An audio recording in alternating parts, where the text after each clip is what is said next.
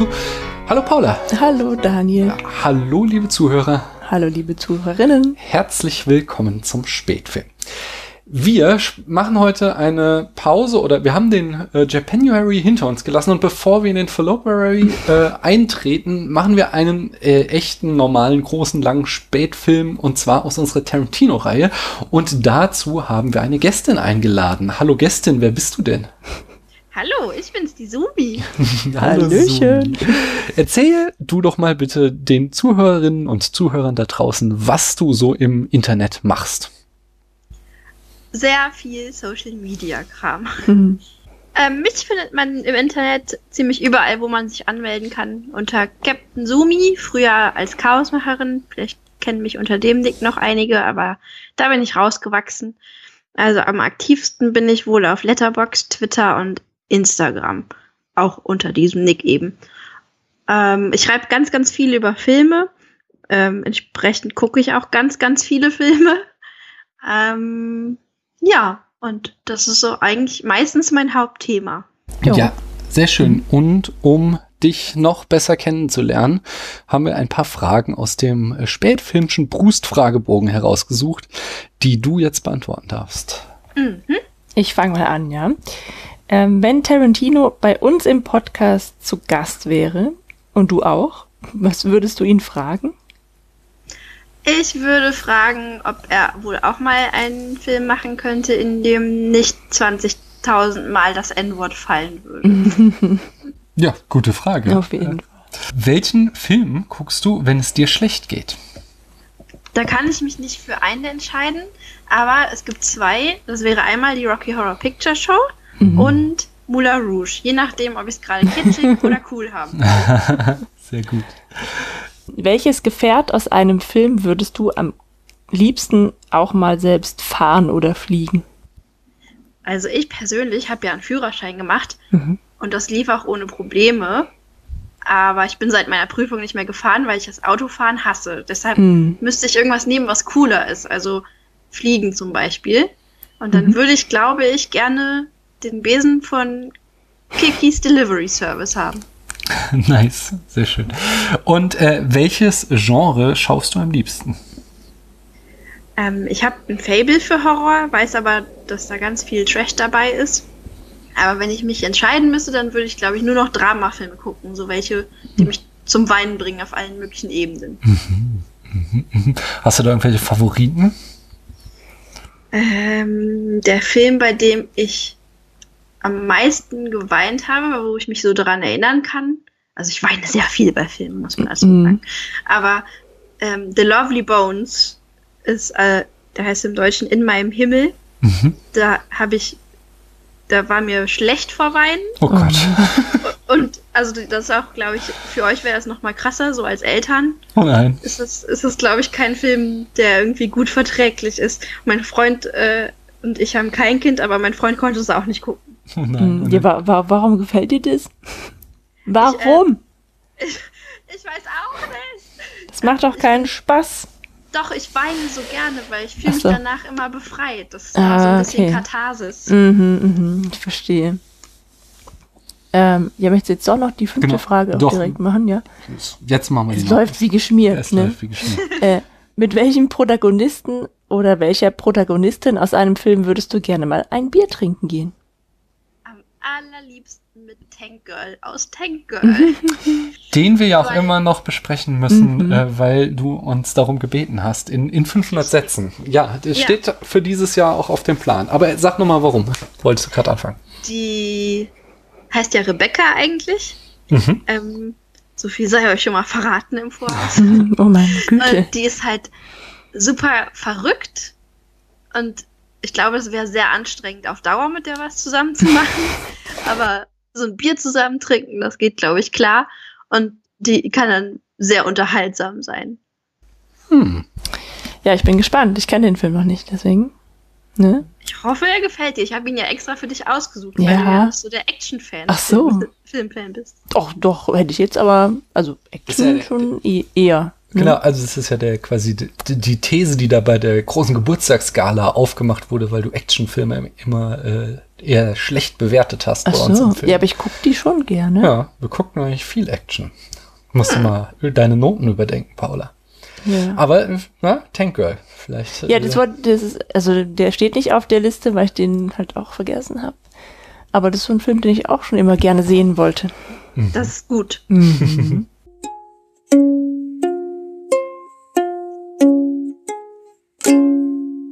Wir müssen noch über einen neuen Feedback-Kanal äh, sprechen, den wir eingerichtet haben. Und zwar äh, könnt ihr uns natürlich nach wie vor Kommentare im Blog spätfilm.de mit AE äh, geschrieben schreiben.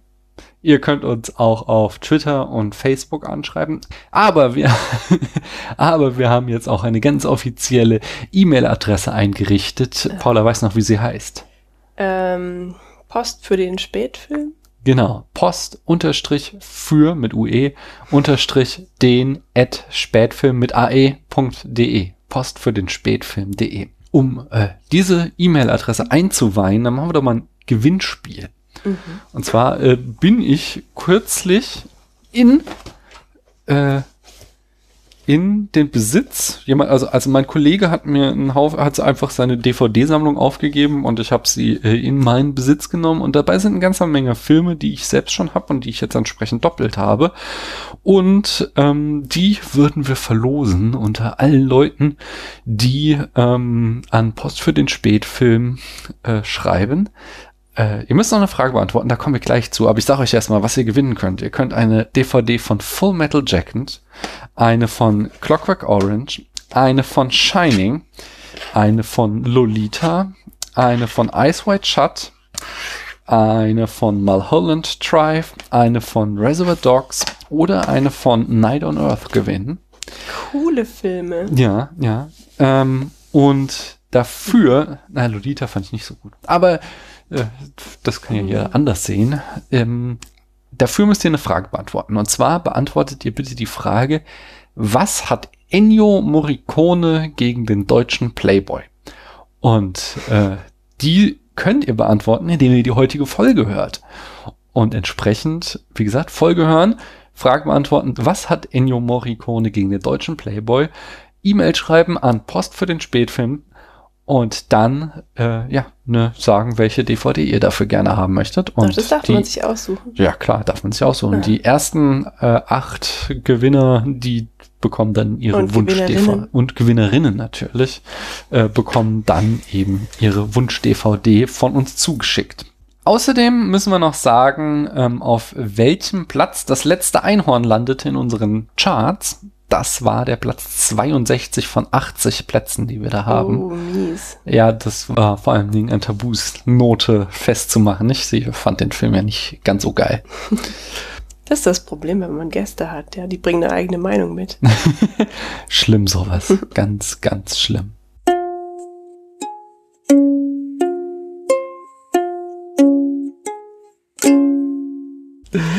Dann ähm, kümmern wir uns doch heute mal um einen Film, von dem nicht ganz klar ist, ob wir den sehen wollten. Ach Äh, so, und ja. fangen mal an. Paula, was haben wir denn gesehen? Django, Django Unchained. Und wie hat dir der Film gefallen? Also, ich, also, um das gleich mal vorwegzunehmen, ich könnte mir vorstellen, dass es der, nicht der, äh, gut, es ist einer der besten Filme von Tarantino. Und, ähm, ja, äh, großartig, einerseits. Aber, Da, dazu möchte ich später kommen. okay. äh, wie siehst du das, Sumi?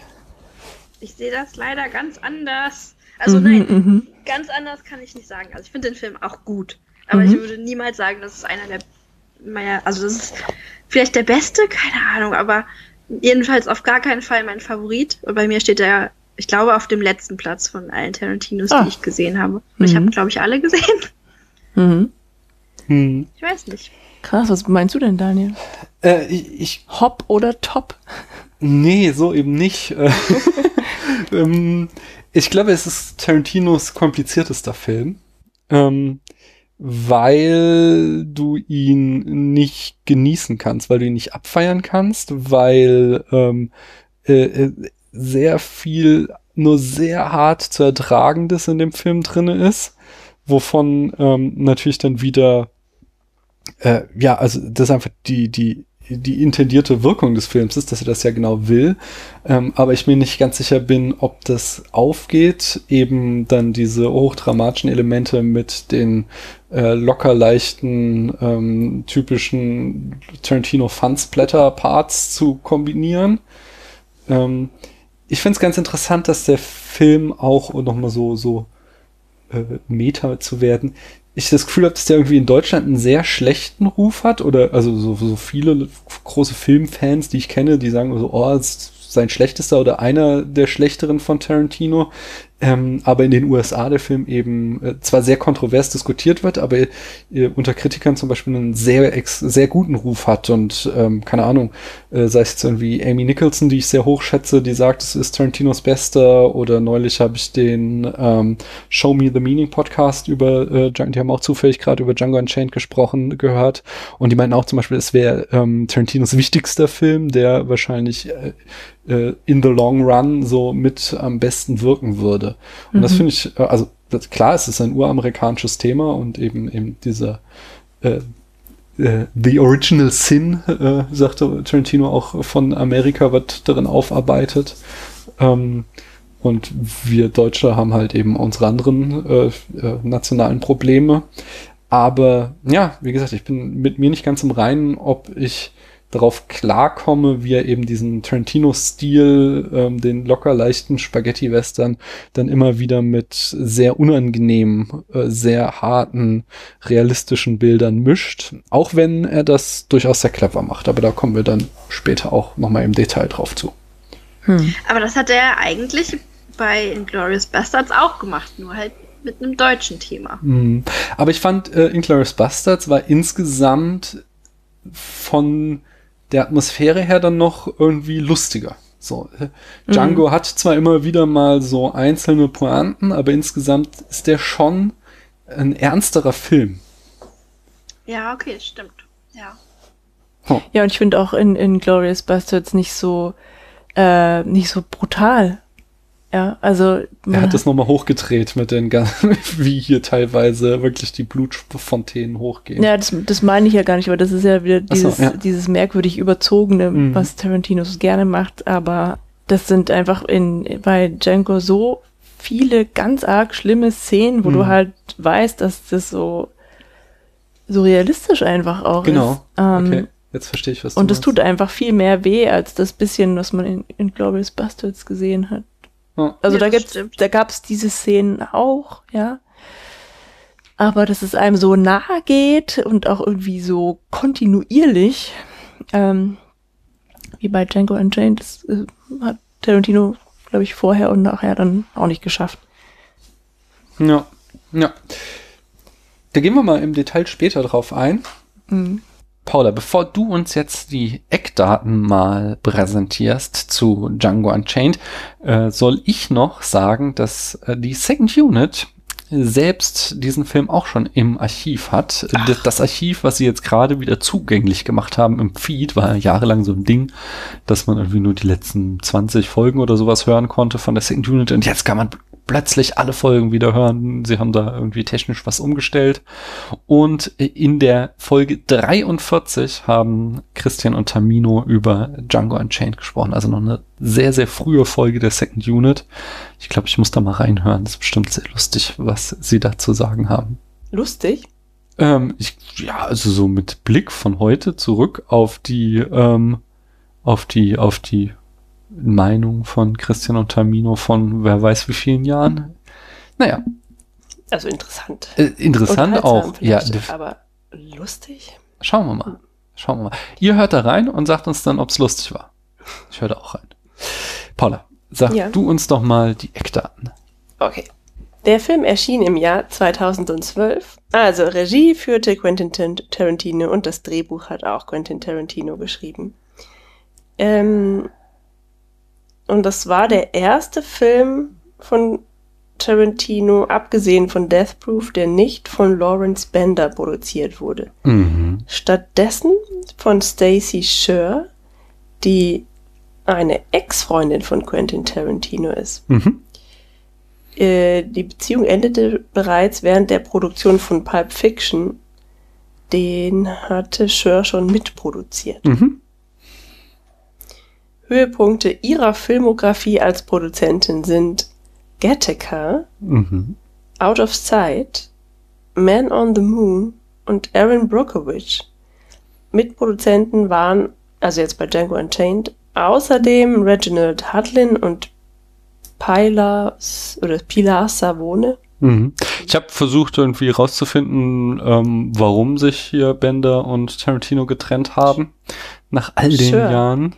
Ach, Bender. Nee, nee, Bender, Mhm. Lawrence Bender und äh, Tarantino. Nee, ich meinte jetzt nicht, warum die Beziehung zu Ende ging, sondern warum Tarantino seinen Stammproduzenten aufgegeben hat, nachdem er ja in Inglourious Bastards äh, nochmal dabei war nach Death Proof, äh, war jetzt Schluss. Aber da ließ sich jetzt irgendwie aus Interviews nichts erfahren, sondern nur irgendwie dieses typische Marketing-Quatsch, also ja, neue Projekte anstreben. Ähm, äh, wir wünschen dem anderen jeweils viel Glück, bla Hm. bla bla. Sie mochten sich vielleicht Ahnung. nicht mehr. Ja, ich, wir hatten ja auch schon jetzt diese Geschichte, aber die ist ja jetzt dann eigentlich ein bisschen später noch erst aufgeflogen mit ähm, dem Unfall von Uma Thurman, nicht? Wo sie ja Lawrence Bender große Vorwürfe macht, wo sie ja sagt, sie verzeiht Tarantino, aber dass Lawrence Bender das so vertuscht hat, ähm, zusammen mit, äh, wie heißt der Heini? Dem äh, Dings Skandal Heini. Weinstein. Ge- Genau, zusammen mit Weinstein, Weinstein, Weinstein. mit, äh, das wird sie ihm nicht verzeihen. Ja. Aber ich, das glaube jetzt nicht, dass das zusammenhängt, weil da einfach das zeitlich nicht passt. Man weiß es nicht. Ja. Mhm. Die Kamera führte Robert Richardson, Ja, mittlerweile Stammkameramann. also den Schnitt übernahm Fred Raskin als Nachfolger von Sally Menke und ähm, der war aber als Schnittassistent bei Kill Bill 1 und 2 bereits beteiligt. Genau. Also Sally Menke war ja gestorben. Das hatten wir ja schon beim letzten Mal berichtet, dass sie nach Inglourious Bastards verstorben war und jetzt äh, hat eben ähm, da entsprechend Fred Raskin den Schnitt übernommen. Und der hat auch eine Filmografie. Auszüge daraus wären einmal ähm, The Fast and the Furious Tokyo Drift von Mhm. 2006, Fast and Furious 4, Fast and Furious 5, ähm, dann nach Django Unchained Guardians of the Galaxy 1 von Mhm. 2014, 2015 Bone Tomahawk, 2015 The Hateful Eight, Hateful Eight, 2017 hat er auch The Guardians of the Galaxy 2 geschnitten und Das Haus der geheimnisvollen Uhren von 2018, den wollte ich ja auch gerne sehen. Genau, den Robert Rodriguez-Film hatten wir auch bei Inglourious Bastards zuletzt erwähnt. So, in der Besetzung haben wir als Django Freeman Jamie Foxx, Christoph Waltz als Dr. King Schultz, Leonardo DiCaprio als Calvin Candy, Carrie Washington als Brunhilde von Shaft, Samuel L. Jackson als Steven, Don Johnson als Big Daddy. Äh, wer ist Big Daddy? Big Daddy war der Ku Klux Klan Heini von der Ah. ersten Plantage. Okay, hab ich ein wenig mitgekriegt. Walton Goggins als Billy Crash. Das war einer von den, ähm, das war der, der den besonderen Beef hatte mit äh, Django von diesen Henchmen. Ah ja, hm. Mhm. Jonah Hill als Randy. Jonah Hill war auch einer von den KKK Heinis. Zoe Bell als Tracker Pack. Ich glaube, sie sagt nie ein Wort, hat immer dieses Tuch vorm Mhm. Mund. Und Tom Savini als Tracker. Das ist ganz lustig, weil Tom Savini ist selbst auch Regisseur und äh, Special Effects Artist, ähm, berühmt für seine, Ho äh, seine Horrorfilme ja, und Zombiefilme so. Mhm. Und er hat hier so eine kleine Rolle auch äh, quasi als Kumpel-Fan irgendwas. Dann hat der Film 100 Millionen Dollar gekostet und war damit Tarantinos bis dato teuerster Film. Mhm. Ähm, für die Genres kämen in Frage Western, Revisionist Western, Spätwestern, Spaghetti Western, Southern, Drama, Sklavereifilm. Mhm. Den Southern, äh, so nannte äh, Tarantino das selbst. Er hat ein Southern gedreht.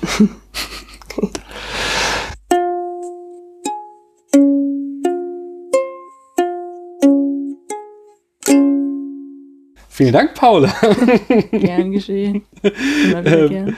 Sumi, dir käme es jetzt zu, uns mal die Handlung des Films in ungefähr fünf Sätzen zusammenzufassen. Äh, zu fassen. Meinst du, das schaffst du? Ich gebe mir größte Mühe. Dann hau rein. Der Sklave Django wird von dem Ex-Zahnarzt und inzwischen Bounty Hunter Dr. King Schulz, deutscher Abstammung aus Düsseldorf, von seinen Sklavenhaltern ähm, befreit, weil er Insiderwissen hat über ein paar Sklaventreiber,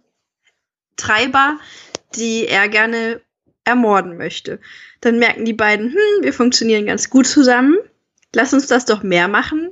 Und Django lässt sich nur darauf ein, weil er die Möglichkeit hat, vielleicht die Liebe seines Lebens wiederzusehen. Mhm. Ah. Ach so, ja. Ja, Mhm. sehr schön. äh, ich fand das war eine exzellente Zusammenfassung. ähm, dann kommen wir doch zur Produktion. Paula, würdest du uns nochmal die Ehre geben? Aber sicher. Auf die Idee zu Django Unchained kam Tarantino, als er im Jahr 2007 ein Buch über den berühmten Italo-Western-Regisseur Sergio Corbucci schrieb. Dies brachte in ihm den Wunsch hervor, einen eigenen Spaghetti-Western zu machen. Tarantino fiel auf, dass Corbucci in seinen Filmen den Wilden Westen als etwas Schreckliches und Böses zeigte und dass dies eine Metapher für den italienischen Faschismus war. Dies brachte Tarantino dann auf den Gedanken, einen Southern zu drehen, der im Prä-Bürgerkriegssüden spielt und sich mit Amerikas düsterer Vergangenheit befasst. Tarantino sagte dazu, er wolle To do movies that deal with America's horrible past with slavery and stuff, but do them like spaghetti western, not like big issue movies. I want to do them like their genre films.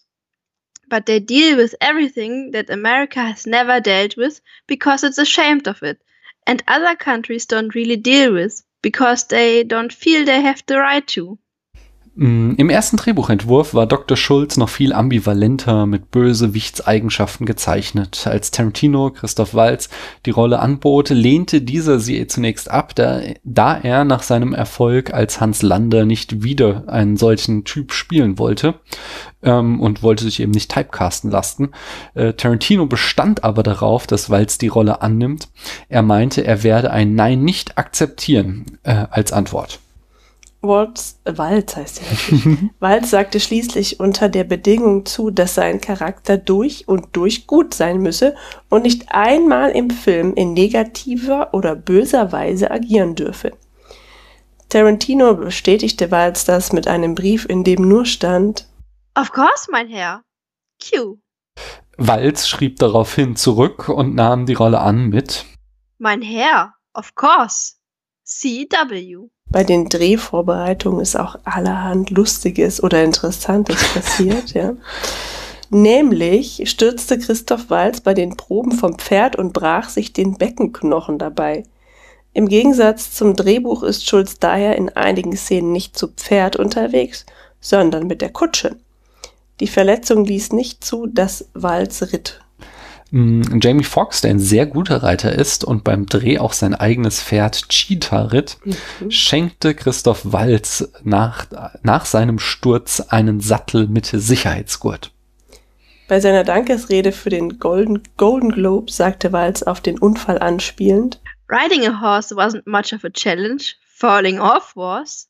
Leonardo DiCaprio verletzte sich ebenfalls bei den Proben. Ein Hammer zerbrach und traf ihn am Kopf. Au. Für den Dreh benutzte er dann einen Hammer aus Schaumstoff. boah, da habe ich immer Angst vor, ja, deswegen probe ich immer, teste ich immer, ob der Hammer auch wirklich auf seinem Stiel Hm. sitzt. So, ja. Letztendlich fanden aber die Dreharbeiten statt. Und äh, während der Dreharbeiten in Jackson Hole, einem kleinen 10.000 Einwohner-Städtchen in Wyoming, mietete Tarantino das Kino des Ortes und zeigte dort Filme aus seiner persönlichen Sammlung. Voll nett. Hm. Beim Dreh äh, dieser Montagesequenz, bei, in der man sieht, wie Django zu Schulz Kopfgeldjäger-Partner wird, spielte Tarantino die Musik, die wir hören, live am Set ab, damit beim Dreh der richtige Rhythmus entstand. DiCaprio verletzte sich erneut in der Szene, in der Candy das Glas zerbricht. Es war nicht geplant, sondern ein echtes Glas und das Blut in der Szene tatsächlich DiCaprios Blut. Leo ignorierte das, blieb beim Spiel und spielte den Take zu Ende. Als Tarantino Cut rief, bekam DiCaprio Standing Ovations von der Crew. Tarantino war so beeindruckt, dass er den Take in die finale Version übernahm. Die Szene, in der DiCaprio dann sein Blut in Kerry Washingtons Gesicht schmiert, war Leos spontane Idee. Nachdem Washington und Tarantino zustimmten, wurde hierfür aber wieder Kunstblut genommen. Größere Probleme hatte DiCaprio mit dem Charakter seiner Rolle. Er konnte nur schwer ertragen, wie gemein und rassistisch Candy ist. Tarantino trieb ihn an, ähm, Candy so bedrohlich und verabscheuungswürdig wie nur irgend möglich zu spielen, damit dieser keine Sympathien erwecke. Bei einem Take musste DiCaprio abbrechen, weil er die ganzen rassistischen Beleidigungen, die er äußern musste, nicht mehr ertrug. Samuel Jackson nahm ihn zur Seite und sagte ihm, er solle sich nicht so anstellen, denn während DiCaprio dies nur bei diesem Dreh aushalten müsse, sei das für Afroamerikaner Alltag. In Jacksons unverwechselbaren Worten. Motherfucker, this is just another Tuesday for us. Ja, aber also, ja, verstehe ich. aber gleichzeitig kann ich auch Leonardo DiCaprio ja, beides. Sehr zutreffend. Die Postproduktion. Nach Kill Bill ließ Tarantino erstmals wieder für einen seiner Filme teilweise Score komponieren und griff nicht nur auf bereits bestehende Stücke zurück. Unter anderem komponierte Ennio Morricone das Stück Ancora Key für den Score, für den Score. Weitere Originalbeiträge kommen unter anderem von Rick Ross und John Legend. Der Film hatte zunächst Probleme, eine Altersfreigabe zu bekommen. Erst eine Woche vor der geplanten Veröffentlichung wurde er von der MPAA, der Motion Picture Association of America, mit R, also Restricted, vergleichbar mit unserem ab 16 eingestuft. Dennoch beschloss Tarantino anschließend, einige Gewaltszenen noch zu schneiden. Er sagte dazu, The MPAA actually gave an R rating to a Ruther version than I ultimately ended up presenting to the public. I could handle a rather version of the movie than what exists right now. I have more of a tolerance for it, but I kind of realized that when I watched that version of the movie with audiences that I was traumatizing them too much. It's just that fucking simple. And I want people to enjoy the movie at the very end of it. Ist bei mir ja nicht so gut gelungen, ne?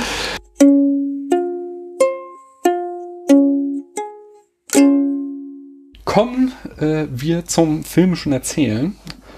Und da äh, hatte ich ähm, mir überlegt, dass wir mal andersrum anfassen. Wir hatten irgendwie äh, anfangen. Wir hatten bei den letzten Filmen immer so gemacht, dass wir so unser typische äh, Analyse-Kram gemacht haben und dann am Ende diesen Block mit Tarantinos Entwicklung. Ähm, aber da sind so viele Punkte, die ich glaube, äh, sehr besprechenswert sind diesmal drin. Deswegen möchte ich das nicht so hinten dran hängen, sondern damit gerne einsteigen, wenn ihr da nichts gegen habt. Jo. Von mir aus gerne. Ähm, und äh, da fangen wir mit was Leichtem an, nämlich äh, Tarantinos Schauspiel. Wie fandet ihr denn dies in diesem Film? Er hat ich ja mal seit, wusste, dass die Frage kommt. er hat ja mal wieder eine ausführlichere Rolle. Wie hat er euch da gefallen? Also, Immer schlecht. also die war ja jetzt, er war, er hatte mehr Bildschirmzeit, aber der hat ja deswegen nicht mehr gesprochen und so.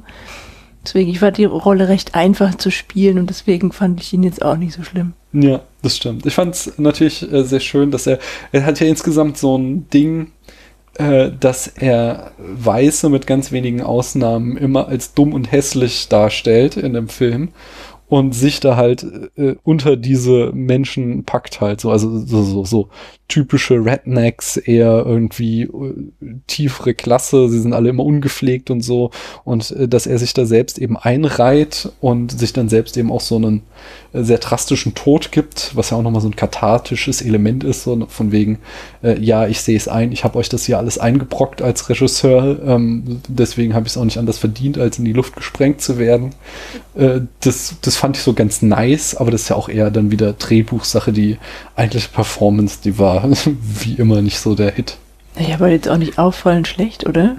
Ja, also ich, es ist okay und ich gönn's ihm ja. Also wenn, wenn ich Tarantino wäre, dann hätte ich auch Bock in meinen eigenen Filmen kleine Rollen zu machen. Und es ist ja auch nicht so, dass er sich einfach immer so eine Riesenrolle zuschreibt. Äh, Brad Hm. Pitt ist a Slave. Sondern der macht halt so kleine Rollen und hat halt Bock, ein bisschen in seinem Film vorzukommen. Deshalb, ich gönne ihm das ja und es ist halt, es ist ertragbar. Ist ja auch witzig. Ist ja vielleicht von ihm auch witzig gemeint. Ja, ich denke auch, dass er zumindest Ja. mittlerweile erkannt hat, dass er nicht mehr der ganz große Schauspieler wird. Da hatten wir in äh, äh, Dings bei, bei, bei Jackie Brown hatten, hatte uns da Dennis sehr viel über seine Ambitionen früherer Tage erzählt, die dann leider sehr gescheitert sind an seinem Talent. Ähm, lass uns aber doch äh, vom Schauspiel zur Schauspielführung übergehen. Ähm, da hatten wir so in den frühen Filmen immer gesagt, dass er noch nicht so wirklich es drauf hat, Schauspieler zu führen. Die sind immer alle sehr ähnlich, die äh, klingen auch immer alle wie Tarantino selbst und äh, hatten dann eben eine Entwicklung von dort aus festgestellt, die mit zunehmendem Alter immer besser wurde, dass eben die Schauspieler, Schauspielleistung der äh, Schauspieler, die er ausgewählt hat, immer besser wurde, was eben wahrscheinlich auch auf seine äh, Regie zurückzuführen ist. Wie war das in Django? Paula? Ähm, also ich habe nur gedacht, dass der unglaublich gute Schauspieler dafür versammelt hat. Mhm. Ähm, ob, ob das jetzt irgendwie an ihm liegt, dass die so gut spielen, wahrscheinlich schon. Ich habe gedacht, es sind halt einfach wirklich gute Schauspieler und die hatten alle Bock. Also so wirkt es halt, ja. Mhm. Also ähm, diese, diese Hochkaräter, Samuel L. Jackson, Leonardo DiCaprio, Jamie Foxx heißt er, gell? Mhm. Und äh, Christoph Waltz, dieses fand halt einfach genial, die alle vier. Sind tatsächlich auch richtig gut, weil, also, Mhm. auch wenn Django nicht mein liebster Tarantino ist, ist es, eigentlich ist das traurig, weil Leonardo DiCaprio halt einer meiner absoluten Favoriten ist und ich mich auf den natürlich richtig gefreut habe. Mhm. Aber ich, der, der spielt halt immer geil, ne? Also kann ich jetzt halt auch nicht Tarantino zuschieben. Ähm, Samuel L. Jackson, äh, Samuel L. Jackson, ganz schön schwierig, ähm, spielt halt in Tarantino-Filmen gefühlt auch immer sehr ähnliche Rollen. Aber da Ich weiß- jetzt nicht, finde ich. Das, das sticht so ein bisschen raus und so ein bisschen der anders. Ist, ist ein bisschen mehr Antagonist in diesem Fall jetzt, ne? Mhm. Also ist so, so ein bisschen War er bei Jackie negativer. Brown auch schon, aber ähm, ich finde, ich fand bei Samuel Jackson halt unglaublich geil, wie, wie gut er diesen alten Mann gespielt hat. Vor allen Dingen halt mit diesem doppelten Boden, wo ja wir dann am Ende sehen, dass er selbst gar nicht so tattrig ist, wie er da tut. Mhm. Äh, das, das fand ich schon sehr geil gemacht. Ähm, zu, Ja. zu dem, was du eben sagtest, Paula, mit, äh, dass die alle richtig Bock hatten daran, äh, dafür spricht auch, dass es der erste Film äh, seit 1998 war, bei dem Leonardo DiCaprio keine Hauptrolle gespielt hat. Also, wo er mitgespielt hat, aber selbst nicht den Top-Credit, äh, Top-Bill äh, da, weißt du, also Mhm. eben, eben der bestbezahlte, best äh, ausgezeichnete Star des Films war, sondern sich hier eben in eine kleine äh, Nebenrolle, in die Rolle des Antagonisten hat casten lassen, nur weil er so Bock hatte, mit Tarantino was zu machen. krass, ist mir gar nicht aufgefallen, aber jetzt, wo du es sagst, Mhm. Es gibt ja so Schauspieler, die sind immer so dieser Nebencharakter, Ja. so Philip Seymour Hoffman oder so. Ja. Oder John, John Goodman auch ganz oft. Die halt immer echt gut sind in, ihren, in dem, was sie tun. Aber stimmt, Leonardo DiCaprio ist eigentlich sonst immer eine Hauptperson. Genau, also was ja auch einfach so auf seinen Star-Status, er kann sich halt seine Rollen aussuchen und dann sucht er halt sich natürlich Rollen aus, in denen, ja, die auf ihn zugeschnitten sind oder, oder wo er glänzen kann. Und hier hat er offensichtlich so viel Bock gehabt, dass er sich sogar mit so einer Rolle zufrieden gegeben hat. Ja, ich denke aber trotzdem, dass so das auch, da muss auch ein Regisseur was draus machen, weil du hast halt auch oft irgendwie große Stars und gute Schauspielleistungen ähm, versammelt in Filmen, wo dann am Ende doch nicht so viel bei rauskommt. Also, Ja, das stimmt schon. Ja. Aber da Ja, okay. Ja, ich glaube, es kommt alles, fließt hier zusammen. Ähm, kommen wir mal zum nächsten Punkt. Da sieht es mir schon wieder ganz mau aus. Äh, da werdet ihr mir wahrscheinlich zustimmen. Mhm. Äh, wie sieht es denn mit den starken Frauen aus? Wir Als hatten würdest du mir das Wort aus dem Munde die, nehmen. die starke Frauentrilogie mit Jackie Brown, Kill Bill und Death Proof. Ähm, bei ja, ähm, Inglourious Bastards hatten wir auch noch starke Frauen, auch wenn sie nicht mehr ganz im Mittelpunkt der Geschichte standen. Und wie sieht's denn hier aus? Ein bisschen mau. also da gibt es ja einmal die Schwester von, von Candy, Oh also Gott, ja. Leonardo DiCaprios Rolle, die, äh, die kann ja nix. Ja, Also die, ist- die ist ja einfach nur da, um, das sagt ja sogar Leonardo DiCaprio in seiner Rolle selbst so, meine wunderschöne Schwester und die ist halt nur da, um schön auszusehen.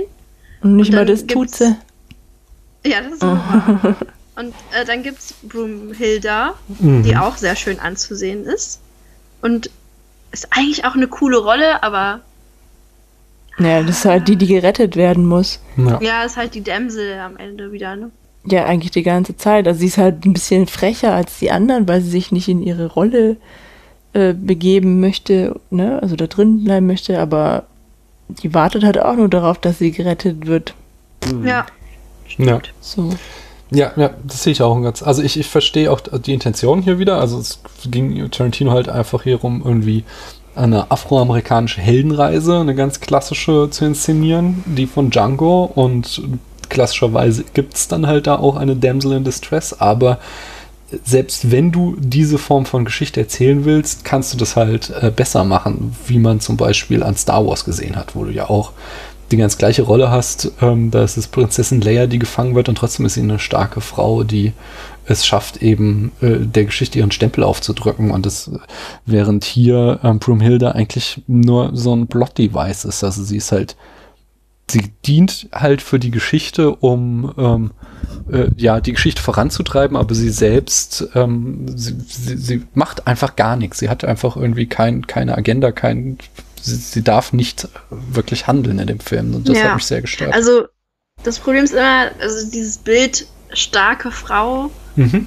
das nehmen manche einfach zu literal. Also Mhm. es geht ja einfach nicht nur darum, dass das jetzt eine starke Frau ist, sondern die Rolle soll halt einfach komplex sein. Und Ja. die kann ja meinetwegen auch da in Gefangenschaft sein und gerettet werden, aber die Komplexität fehlt halt einfach. Also die ist nicht vielschichtig, die ist ganz niedlich und spricht halt ganz süß Deutsch, aber das Mhm. reicht halt einfach nicht für eine gute Rolle. Ja, immerhin ist sie wohl, oder hat sie versucht zu türmen, ja. Äh, Also Ja. bevor was wir aber nicht sehen, was wir auch Ja. nur im Nachhinein erzählt bekommen. Und das ist wahrscheinlich auch nicht das erste Mal gewesen, Hm. weil sie ja ein Little Trouble, Troublemaker ist. Naja. Ja, ja. Ja, also das ist eindeutig ein Rückschritt, würde ich sagen. Ja, Ja, das ist ja fast noch schlimmer als gar keine Frauen. Mhm. ja. Und die, also die, äh, die Schwester von Calvin Candy, die hat mich echt genervt. Also die fand ich ganz schlimm. Ähm, ähm, bei dem Abendessen, da ist sie ja wenigstens diejenige, die ihren Bruder irgendwie zur Vernunft bringen möchte, als gen- ja genau, als äh, Steven Brunhilda da den Rücken frei macht.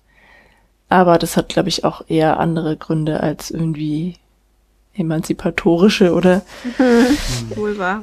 da geht es hier, glaube ich, nur um, um die guten Sitten bei Tisch oder so. Ich weiß nicht.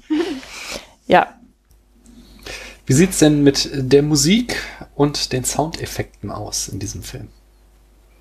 äh, die Musik finde ich sehr lustig, weil die so überhaupt nicht passt. Das ist so, so, so Hip-Hop-mäßig. Immer mal wieder. ne? Ja. Ja.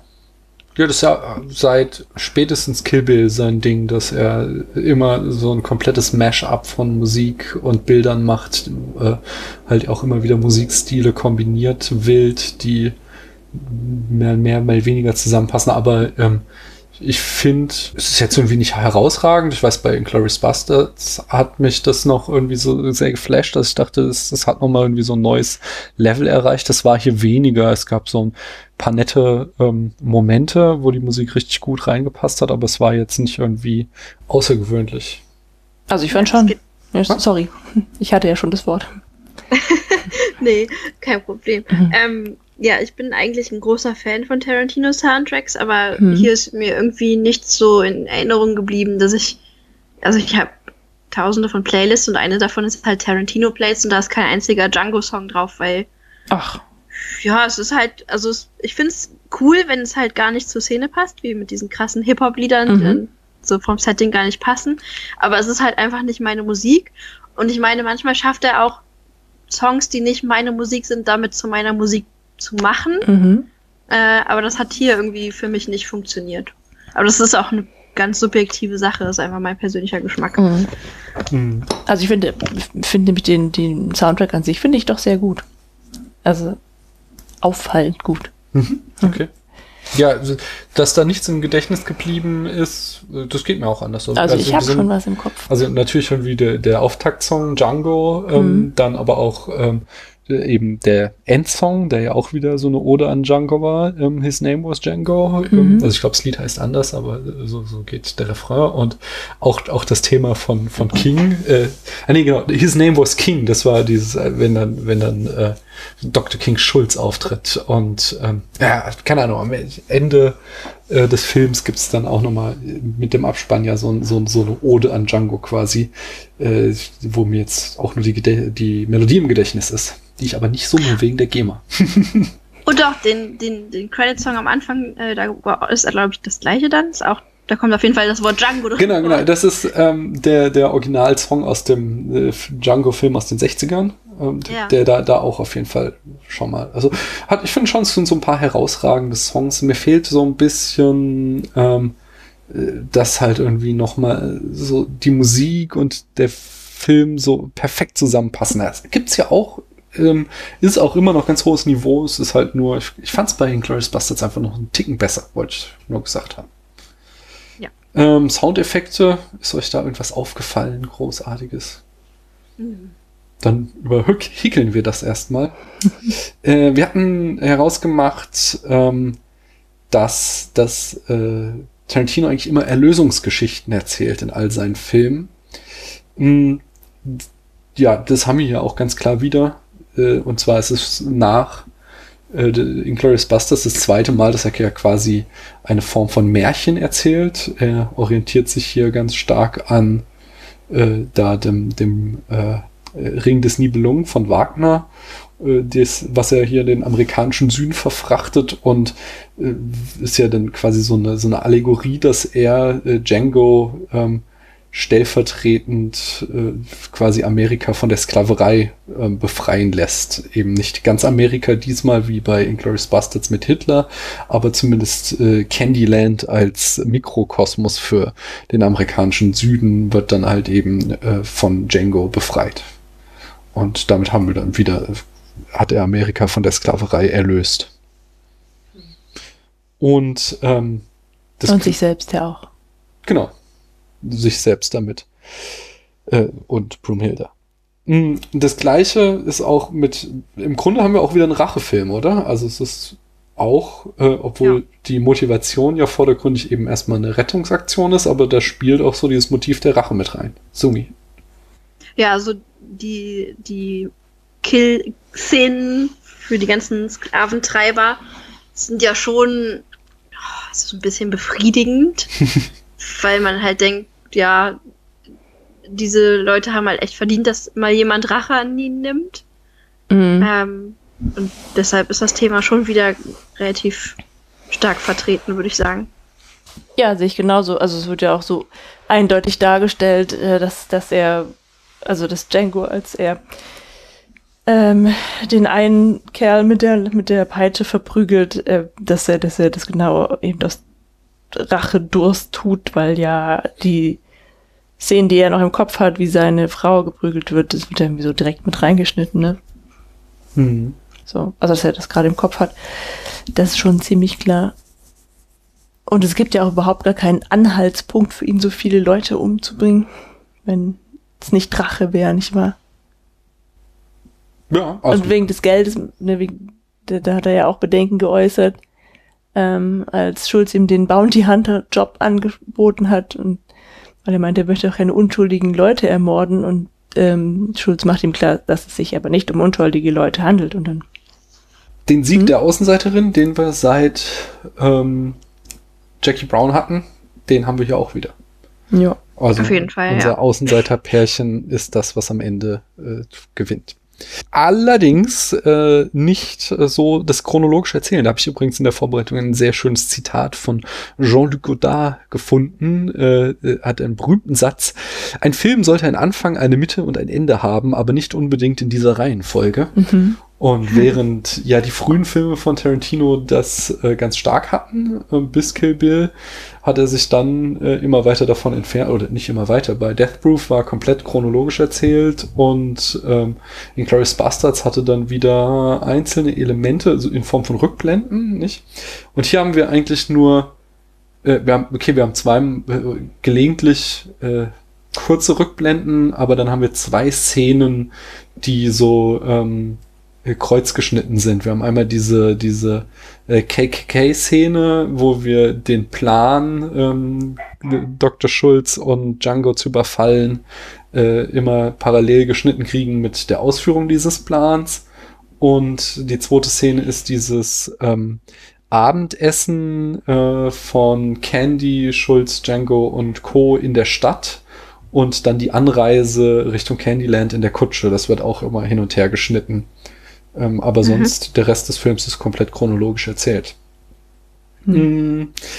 Kamera und Beleuchtung, da war auch so, dass in den frühen Filmen war das alles noch sehr stark ausgeleuchtet. Es war alles sehr flach, es sah noch nicht so richtig geil aus, aber seit er eben jetzt äh, seinen Stammkameramann gefunden hat, ähm, äh, Herrn Rodriguez heißt er, warte mal, ich muss noch mal kurz gucken äh, äh, genau, nee, Quatsch, Robert Richardson, nicht Robert Rodriguez ist sein Regiekumpel, sondern Robert Richardson ist sein äh, Stammkameramann seit Jackie Brown und seither sehen die Bilder auch gut aus und ich würde sogar sagen, ich glaube, Django ist der am besten aussehendste Film von Tarantino.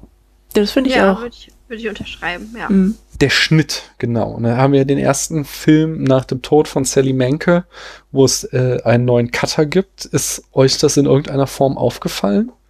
Weil da kenne ich auch so einzelne Stimmen, die sagen, der wäre nicht mehr so, so, äh, der hätte nicht mehr so einen guten Rhythmus wie die Filme, die alten Filme, die noch Sally Menke geschnitten hätte. Ist da euch irgendwas negativ aufgefallen? Nee, dazu kann ich gar nichts sagen.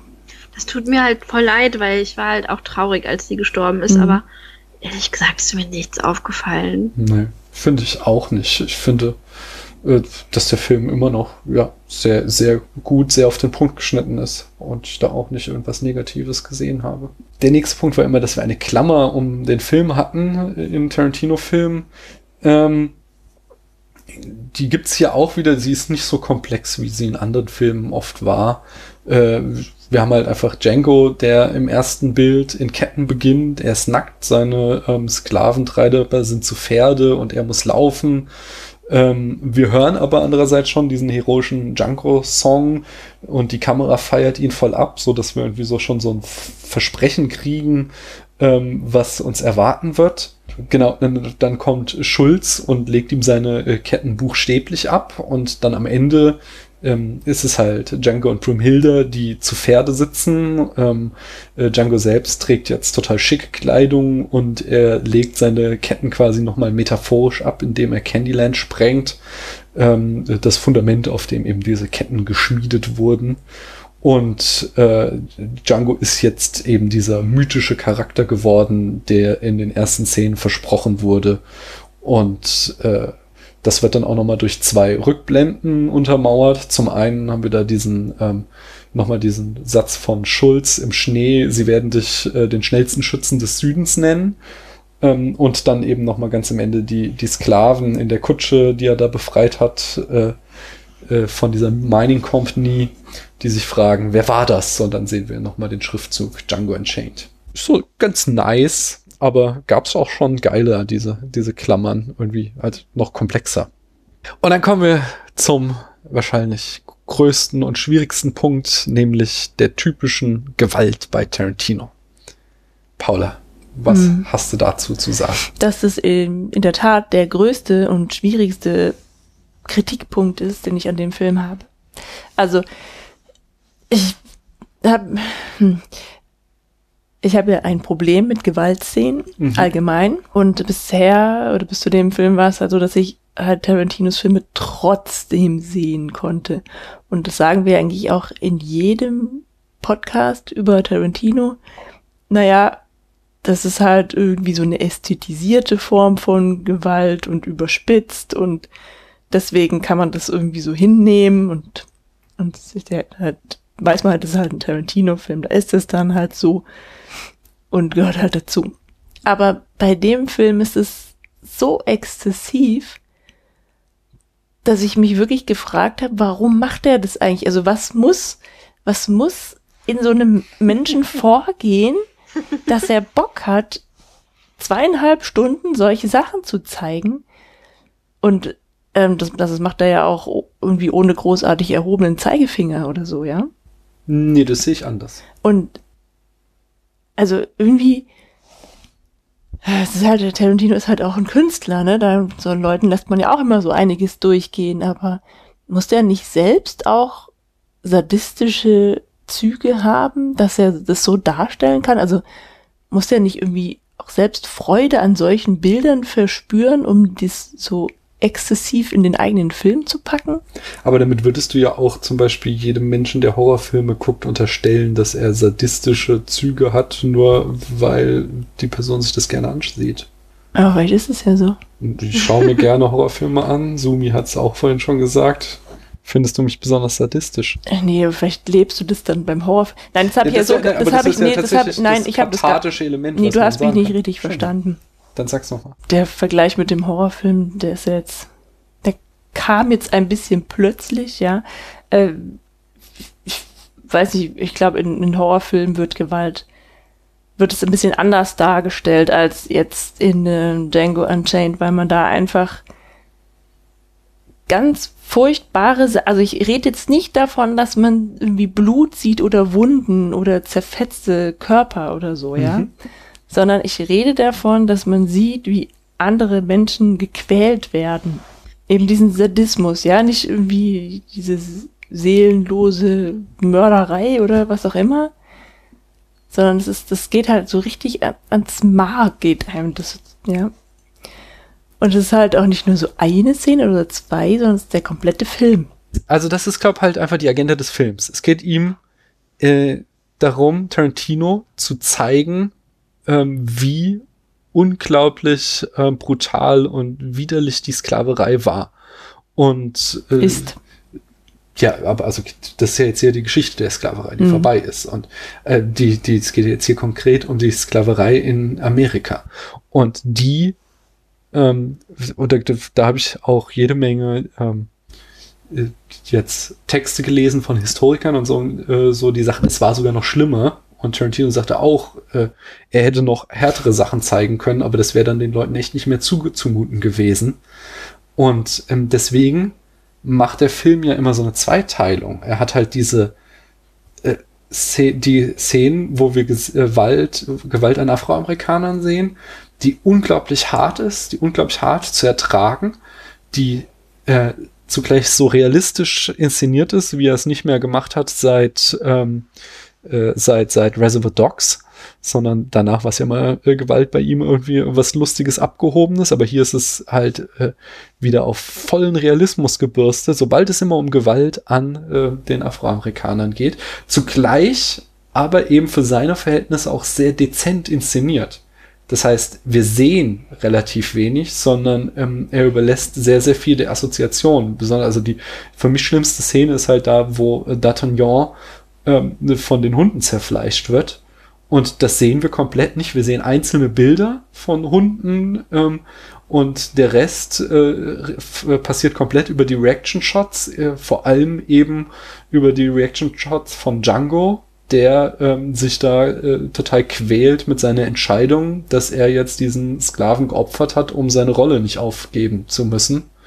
Und äh, das erzeugt aber eben diese, diese Bilder im, im Kopf, die noch viel schlimmer und ekliger sind, als wenn wir dann da eben äh, da dem gegenübergestellt eben diese äh, kathartische Gewalt, die Tarantino hier einsetzt, eben diesen Fansblätter, wenn er da eben dann die Sklavenhalter abschlachtet und da eben das Blut komplett äh, spritzen lässt äh, und zwar da finde ich auch so so in einer solchen Eskalation, wie er das äh, außer vielleicht ganz am Ende von in Glorious Bastards sonst in keinem der anderen Filme gemacht hat. Okay, na, nee, äh, Kill Bill, die Kampfszene mhm. ist auch schon sehr heftig.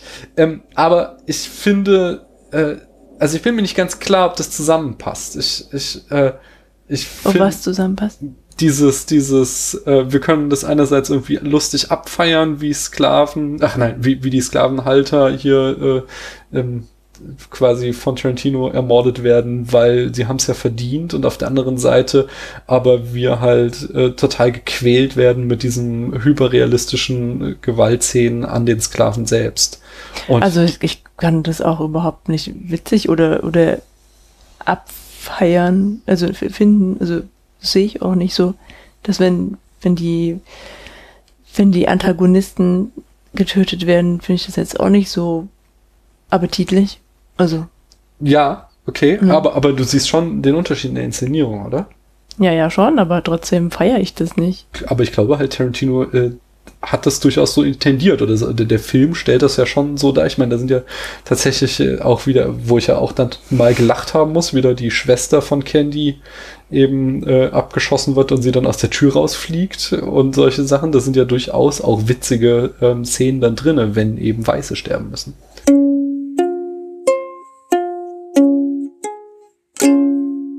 Wir haben dich nicht gehört. Du wolltest was sagen zu der Gewalt in diesem Film. Ich habe mich schon gewundert, wie unhöflich Daniel plötzlich ist, dass er mir ständig ins Wort fällt. ähm, also, ich finde, ihr habt beide recht. ähm, also ich sehe die Coolness, mit der man versucht, das darzustellen, wenn die Weißen halt zurück auf die Fresse kriegen, mhm. quasi.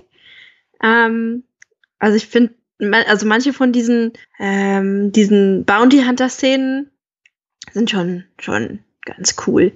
Aber halt auch nicht alle. Ich erinnere mich dann an eine Szene, in, in der Django einen Typ erschießt, dessen kleiner Sohn halt daneben mhm. steht auf dem Feld. Und das ist dann halt auch wieder nicht so cool inszeniert. Also das ist dann auch wieder ernster. Und ich ja. sehe halt beides darin. Also ich sehe ich sehe schon diese, Zweispe äh, diese, diese Zweiteilung so, die Gewalt, die die Schwarzen erfahren, ist halt hart und brutal und schwer zu ertragen. Und die, die Gewalt, die die Weißen ertragen, ist sehr befriedigend und irgendwie ist man froh, dass denen das passiert. Ähm, möge das jetzt über meine Psyche sagen, was, was es wolle. ähm, aber es ist halt auch nicht immer so. Man kann es nicht so ganz klar trennen. Also ich bin auch, also ich bin nicht froh, dass denen das passiert, sondern ich bin froh, dass äh, Django sich befreien kann. So ja. ist das halt, ja. Also in der letzten Szene, in dem er im Candyland, äh, Candyland Haupthaus rumschießt, da denke ich immer nur, also da, da kommen ja immer wieder noch Gegner nach, die er dann mhm. halt alle erschießen muss, was ganz schrecklich ist und dann denke ich, habe ich mir jetzt mal gedacht, oh Gott, jetzt kommen noch welche und als er dann getroffen hatte, war ich darauf erleichtert, ja, so. Aber ähm, das fand ich jetzt halt auch nicht so toll. Das war halt mehr Notwehr eigentlich komplett. Oder nicht? Hm. Äh, also ihr habt jetzt so viele Sachen gesagt. Also erstmal ähm, mit dem, ich möchte mal zurück zu dem, äh, wie der Vater vor seinem Sohn erschossen wird. Ich, ähm, das ist äh, da ist nochmal zu bedenken, wie das inszeniert ist. Da sehen wir ja auch nicht irgendwie den, den äh, wie der Vater dann irgendwie in, in einem Close-up mit Blutfontäne erschossen wird, sondern wir sehen es nur aus der weiten Distanz. Und es ist insgesamt eben eine Schlüsselszene auch wieder für die Charakterisierung von Django, weil ähm, wir kriegen am Anfang, ähm, als eben sie da in dem Saloon sitzen und Schulz und Django äh, quasi Schulz überhaupt Django erklärt, was er da macht, ähm, äh, zielt Schulz selbst die Parallele zwischen ähm, dem Bounty Hunting und der Sklaverei, dass beide im Flash for Money Business wären, so. Ähm, dann in dieser Szene, wo der Vater erschossen wird, ist es ja nicht so, also da ist ja Django derjenige, der das eigentlich nicht will und äh, Schulz ihn mehr oder weniger da reindrängt, dass er das jetzt machen muss, weil das jetzt sein Job ist. Mhm. Und das ja auch ein ganz schlimmer Mann war und deswegen ähm, gilt es jetzt darum, das zu machen. Und das wiederum benutzt dann ähm, Django ja, als sie sich auf äh, dem Weg nach Candyland befinden, um es ähm, Schulz vorzuhalten in dem Moment, wo er anfängt, sich von Schulz zu emanzipieren, wo ähm, äh, Schulz ihn dann irgendwie äh, die Kutsche anhalten lässt und Django so zum Zweigespräch bittet und ihm da irgendwie wieder so die Levierten lernen, lesen will als gütiger Vater und sagt hier, jetzt fühl dich mal nicht so auf, du äh, bist hier viel zu arrogant, das, das äh, gefährdet unseren Plan. Und dann Django ihm eben genau diese Szene wieder vorhält und sagt so, hey, damals hast du gesagt, so verhalten sich Bounty Hunters. Und jetzt sind wir auf meinem Territorium, ich kenne mich aus mit Sklaverei und ich weiß, wie sich Sklavenhändler verhalten, also äh, gebe ich ab hier den Ton an, ähm, was also diese äh, also mhm. Tarantino, diesen einen Mord äh, zeichnet er wieder halt sehr ambivalent. Den feiert er nicht ab, im Gegensatz zu dieser Endschlacht, wo da das Blut spritzt. Ähm, äh, und es ist halt für die Geschichte eine sehr wichtige ähm, Schritt in Django's Entwicklung. Dieser, diese, sein Glücksbringer, dieser äh, Fahndungsplakat, das spielt ja dann am Ende auch wieder die entscheidende Rolle, um ihn aus dem äh, Fängen von den Sklavenhändlern von dieser ja. äh, Mining Company zu befreien. Ähm, und das andere, was du jetzt eben noch sagtest, Paula, mit, mit dem, ich kann ja das schon, also ich finde ja schon auch so, keine Ahnung, wenn irgendwie bei James Bond die großen Schlachten sind oder bei Herr der Ringe so, dann, dann, dann feiere ich das ja auch ab und bin total äh, irgendwie äh, euphorisch mit dabei. Ich fand es halt hier nur wirklich am Ende so eklig, dass ich da nicht mehr mitgehen konnte, sondern es halt einfach tatsächlich nur noch widerlich fand und äh, nicht mehr ertragen habe, wirklich, was da abging.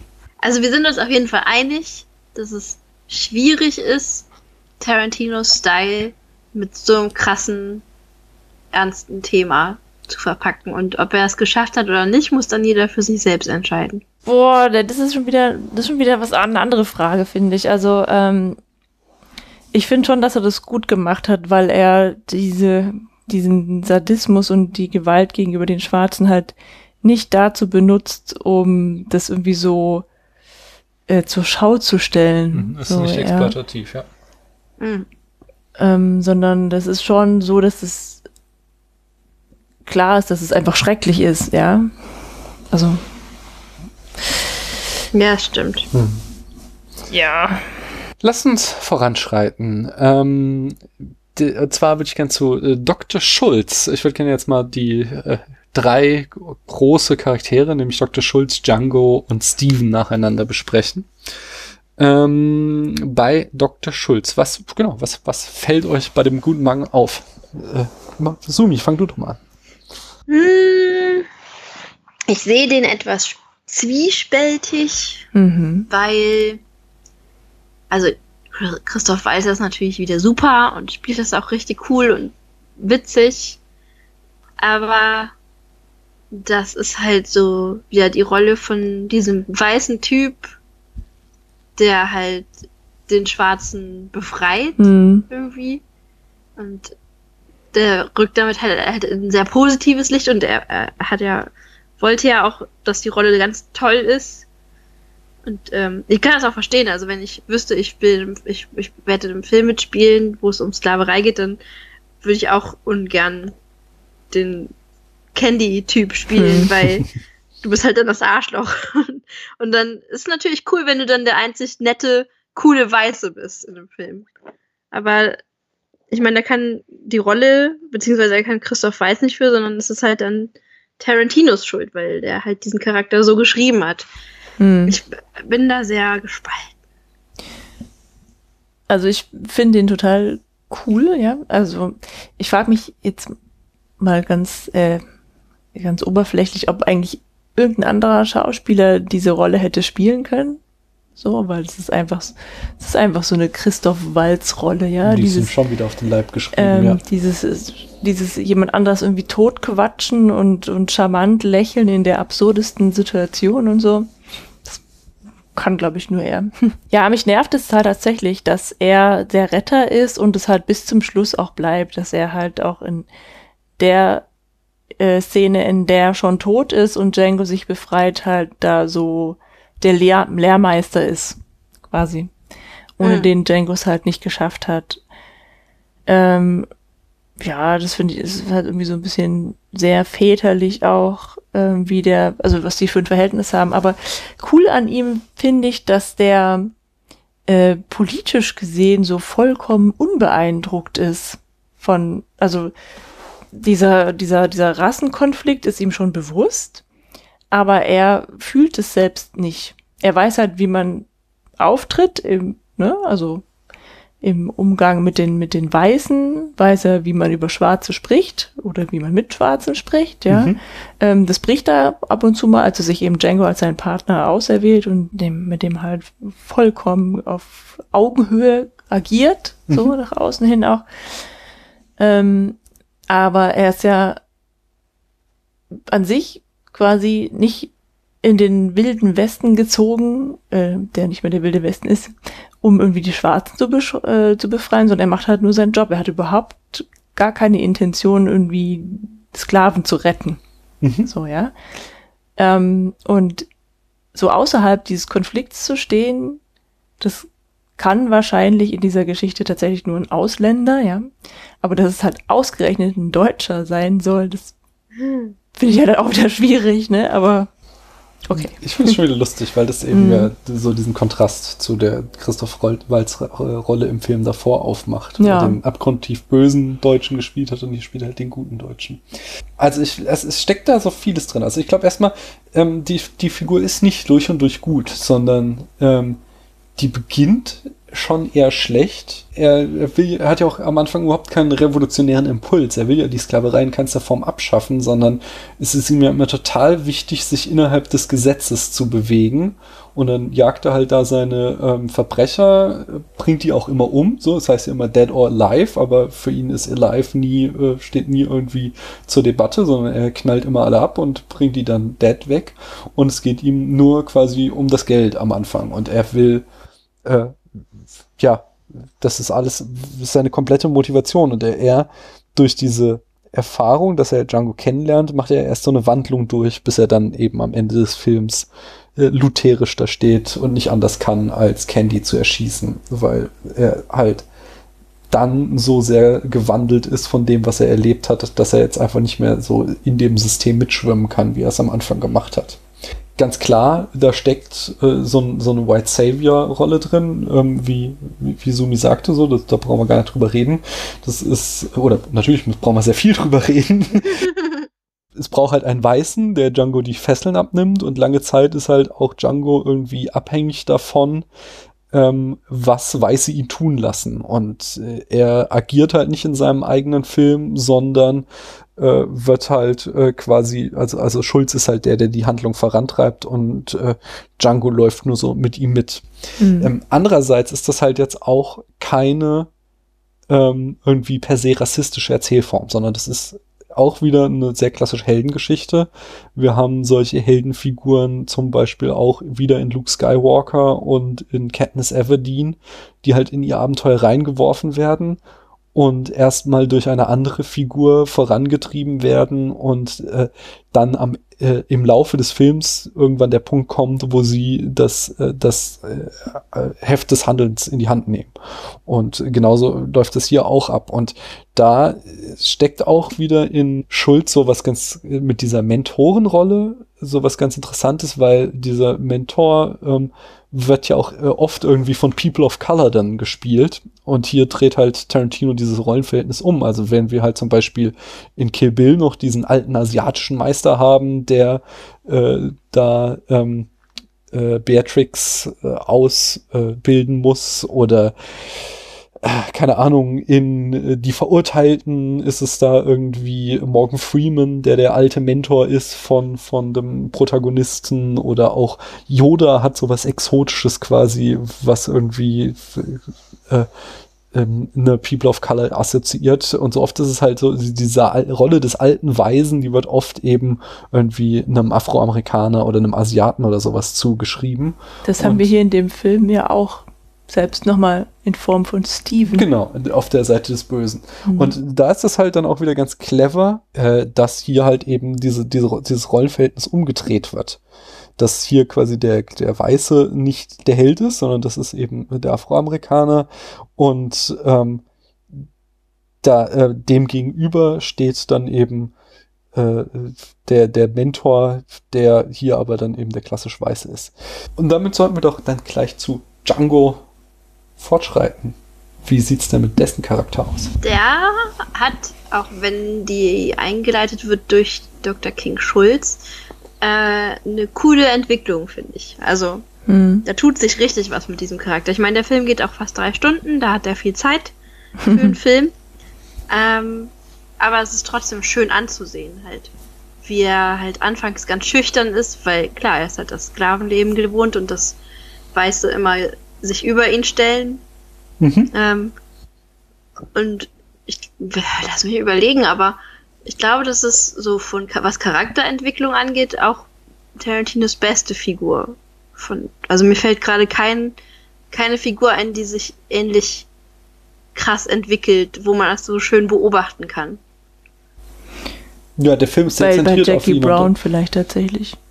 Mh, ist sie am Ende eine andere? Also sie, sie hat halt am Ende quasi äh, gelernt, die Fäden zu ziehen. So, sie, ja, ja, okay. Aber es, ich, ich sehe das ganz ähnlich wie Sumi, dass hier der Film einfach mehr Zeit hat, äh, das noch irgendwie mehr ins Detail gehend auszubreiten. Ja. Also ich, ich finde Django insgesamt einfach unglaublich cool. Und das ist auch das, was ein bisschen, also was nicht so ganz passt zu seiner Rolle, finde ich, ähm, dass er halt ein Leben in Sklaverei geführt hat und trotzdem so äh, so würdevoll dahinschreitet und zwar wortwörtlich. Also er hat halt eine sehr starke Körperhaltung, finde ich, und ähm, seine Art dann auch den Blicken der Weißen zu begegnen später, als er auf dem Pferd sitzt und so, das passt halt nicht zu dem, was er sein Leben lang gewohnt war. Hm. Also ich hätte, würde jetzt eher sagen, dass man als Sklave irgendwann einfach gebrochen ist. Ähm, aber bei ihm war das irgendwie nicht so. Also Ja, also das ist hier halt wieder die Motivation des Films, ganz klar. Er wird hier äh, Mhm. als ein Chosen One, ein Auserwählter. ja, er ist ja der Siegfried. inszeniert. Ja, und ähm, es ging hier Tarantino ja auch darum, dass es eben keinen schwarzen Westernhelden gibt. Dass es halt keinen, äh, dass es eben halt solche Geschichten von Afroamerikanern immer irgendwie als Dramen dargestellt werden, Mhm. aber es nie irgendwie mal einen Film gibt. Ähm, äh, also das ist auch natürlich eine total simplifizierte Aussage. Klar, in den 70ern gab es so ähm, Blaxploitation-Filme, aber das halt, sagen wir mal, zu kurz kommt, dass tatsächlich ähm, äh, Afro Afroamerikaner auch irgendwie Helden haben, die sie abfeiern können, mit denen sie sich durch und durch identifizieren können. Und das äh, macht er hier halt ähm, mit Django. Das, wie ich schon sagte, in der, gleich in der ersten Szene schmeichelt ihm halt die Kamera total, dass sie, obwohl es von dem Art und Weise, wie halt er da auftritt, er halt in Ketten mit äh, ausgepeitschtem Rücken und sowas ähm, da langlaufen muss, ist er trotzdem äh, vom ersten Moment an klar, dass er hier als Held, als irgendwas Außergewöhnliches inszeniert wird. Ähm, Mhm. In dieser Ro- in diesem Zusammenhang finde ich dann, äh, also erstmal finde ich es hier, es ist so ein sehr simples, sehr klassisches, aber auch sehr lehrbuchhaftes und ähm, in der Form auch irgendwie echt elegantes ähm, äh, Drehbuch, wie halt diese Geschichte von, von Django inszeniert wird. So, er hat eine eindeutige Motivation, er will Broomhilda aus äh, Candyland retten. Ähm, und dann hast du halt eben äh, als um das Drama in einem Film aufzubauen, immer zwei Möglichkeiten. Entweder gibt es halt einen inneren Konflikt, den hat Django nie, der ist, der weiß immer, was er will. Ähm, also kannst du den anderen Weg gehen, ihm einen äußeren Konflikt äh, entgegenstellen und das ist eben, ja, er lebt im ähm, Amerika der Sklaverei und muss sich als Schwarzer halt im amerikanischen Süden in irgendeiner Form behaupten. Das, also das, das wird halt einfach irgendwie so kompromisslos durchgezogen, dass es sehr simpel, aber zugleich sehr elegant ist. Und äh, dann finde ich noch äh, einen Punkt sehr schön, nämlich wie Django's Charakterentwicklung im ganzen Film anhand seiner Kleidung gespiegelt wird. Das finde ich sehr cool. Er beginnt halt tatsächlich irgendwie in Lendenshorts äh, mit nacktem Oberkörper. In der Kälte darf er sich noch eine Decke umlegen. Ähm, als nächstes nimmt er sich dann die Jacke von seinem Peiniger, an dem auch noch das Blut der Jacke äh, klebt, also von dem Verstorbenen, ähm, die er auch relativ lange trägt. Ähm, dann kriegt er dieses, dieses äh, blaue Outfit, äh, wo ja noch die andere Sklavin zu ihm sagt, äh, so, was, du bist frei und du läufst freiwillig so rum? Und es ist halt ganz klar so, dass er noch nicht an dem Punkt ist, wo er tatsächlich äh, äh, frei ist und sich schon komplett aussuchen kann, was er will, sondern er spielt halt die Rolle des Dieners und er hat halt auch noch ähm, in seiner Charakterentwicklung so die Position eines Dieners. Und dann erst im nächsten Schritt, wo halt ähm, äh, dann äh, Schulz ihn als gleichberechtigten Bounty Hunter akzeptiert, kriegt er sein cooles Cowboy-Outfit, was er die meiste Zeit trägt im Film. Und dann am Ende des Films äh, macht er ja dann quasi den, den ultimativen äh, Akt der Aneignung äh, der Symbole seiner Unterdrücker, indem er eben die Kleidung von Candy sich anzieht und sogar diese lächerliche Zigarrenspitze sich nimmt und mhm. dann eben äh, so komplett äh, super schick durchgestylt, aber zugleich cool äh, aus dem Film hinausgeht. Und so haben wir halt irgendwie so eine schöne stufenweise Entwicklung, wie er halt immer mehr in seine Heldenrolle hineinfindet, in seine Kleidung gespiegelt. Das hat mir sehr, sehr gut gefallen. Mhm. Ja, fand ich auch ja. schön. Mhm. Und genau, nochmal, ja, Sumi. Ähm, ich fand das Outfit, was er als Bounty Hunter trägt, mhm. halt wirklich richtig cool. Also, das sieht schon echt gut aus. Ähm, und mir ist das mit dieser Entwicklung gar nicht aufgefallen. Aber das stimmt. Das wird halt immer, immer schicker und immer angebrachter gefühlt. Mhm. Ähm, was, was auch noch ganz wichtig ist in Django's Entwicklung, ist eben äh, dieser zweite Akt der Befreiung eben von dieser Mining Company, weil er in dem Moment dann eben wieder äh, zurückgeworfen ist auf seine Ausgangssituation, aber diesmal hat er dann eben nicht diesen White Savior, diese Jesus-Figur, die ihn da rausholt, sondern äh, da ist er dann komplett auf sich allein gestellt und dort schafft er es dann eben äh, nur aufgrund seiner Intelligenz äh, dieser, ja, äh, Sklaventreiber zu überlisten und dadurch sich und die anderen Sklaven zu befreien. Mhm. Und was halt dann auch nochmal so ein ganz, ganz cooler Schritt in seiner Entwicklung ist. Erinnert ihr euch noch, als wie das war. Also der Film wurde ja relativ früh angekündigt. Wie das war, als, als das Casting bekannt gegeben wurde. Nee. Weil ich habe das noch relativ genau vor Augen. Nee, erzähl mal. Ähm, also als, als gesagt wurde, dass, also es war klar, es geht um Django. Und als dann gesagt wurde, dass Jamie Foxx den spielen soll, war zumindest ich so, was wollen wir denn mit Jamie Foxx? Also die einzig gute Rolle von ihm, die mir halt eingefallen ist, ist der Taxifahrer in Collateral, wo es auch richtig gut ist. Und ich war ganz, ganz skeptisch. Mhm. Aber das war auf jeden Fall dieser, dieser Fall, wie man das ganz oft hat. So, irgendein Cast wird festgelegt und alle sind dann so, äh, wie scheiße. Und da war ich halt jemand davon. Mhm. Und habe mich natürlich dann auch eines Besseren belehren lassen, weil er macht das halt schon richtig cool. ja, finde ich auch. Wobei vielleicht ist er ja, ähm, in de, also er ist ja auch nicht so wirklich facettenreich tatsächlich, weil er ja von Anfang bis Ende ziemlich cool ist. Er redet wenig, verzieht keine Miene. Ja, aber das soll halt sein. Er ist halt, er mhm. soll halt unser Held sein. Der, ja, der die Faxen macht, das ist der Christoph Walz und er mhm. soll eben der Coole sein. Ja, ich meine nur, das ist vielleicht gar nicht so anspruchsvoll, was das Schauspiel angeht. Stimmt, ja. Aber, aber er kann auf jeden Fall sehr gut cool sein. Ja, genau. Dann kommen wir doch mal äh, zum genauen Gegenteil von cool und äh, unserem Held, nämlich Steven. Ja, der ist auf seine Art irgendwie auch cool. Widerwärtig. ja, äh, ich finde ich finde die Rolle tatsächlich sehr interessant, einfach weil, weil er ist halt so ein Zuflüsterer-Typ, ja, so ein derjenige, der ähm, Calvin Candy ja erstmal auf die Fährte bringt und überhaupt aus irgendwelchen völlig nicht nachzuvollziehenden Gründen rausfindet, dass Brunhilde und Django sich schon kennen und dass da überhaupt dieser Komplott gespielt ist. Also er ist ja irgendwie sehr intelligent und ausgefuchst. Also ich, ja, ich finde, ich finde ihn total, ich finde ihn wirklich total spannend, ja. Das stimmt schon, dass er irgendwie intelligent ist und aber mich stößt einfach dieser Charakter so hart ab, Mhm. weil, weil das ist für mich halt so ein Bilderbuchverräter. Hm. Ja. So ein Speichellecker und er hat halt eine relativ privilegierte Position, wenn man das so sagen kann. Unter Mhm. Sklaven halt eine privilegierte Position. Halt Absolut. immer noch scheiße, aber immer, aber trotzdem besser als die anderen dran. Und was mich, was ich spannend fand, es gibt diese eine Szene, in der Candy dann sagt, ja, hier, die schlafen im Haus, mach mal die Schlafzimmer fertig. Dann äh, Mhm. ist es so, wie, die schlafen im Haus. Mhm. So, dann müssen wir ja die Bettlaken verbrennen, wenn der da im Bett schläft und so.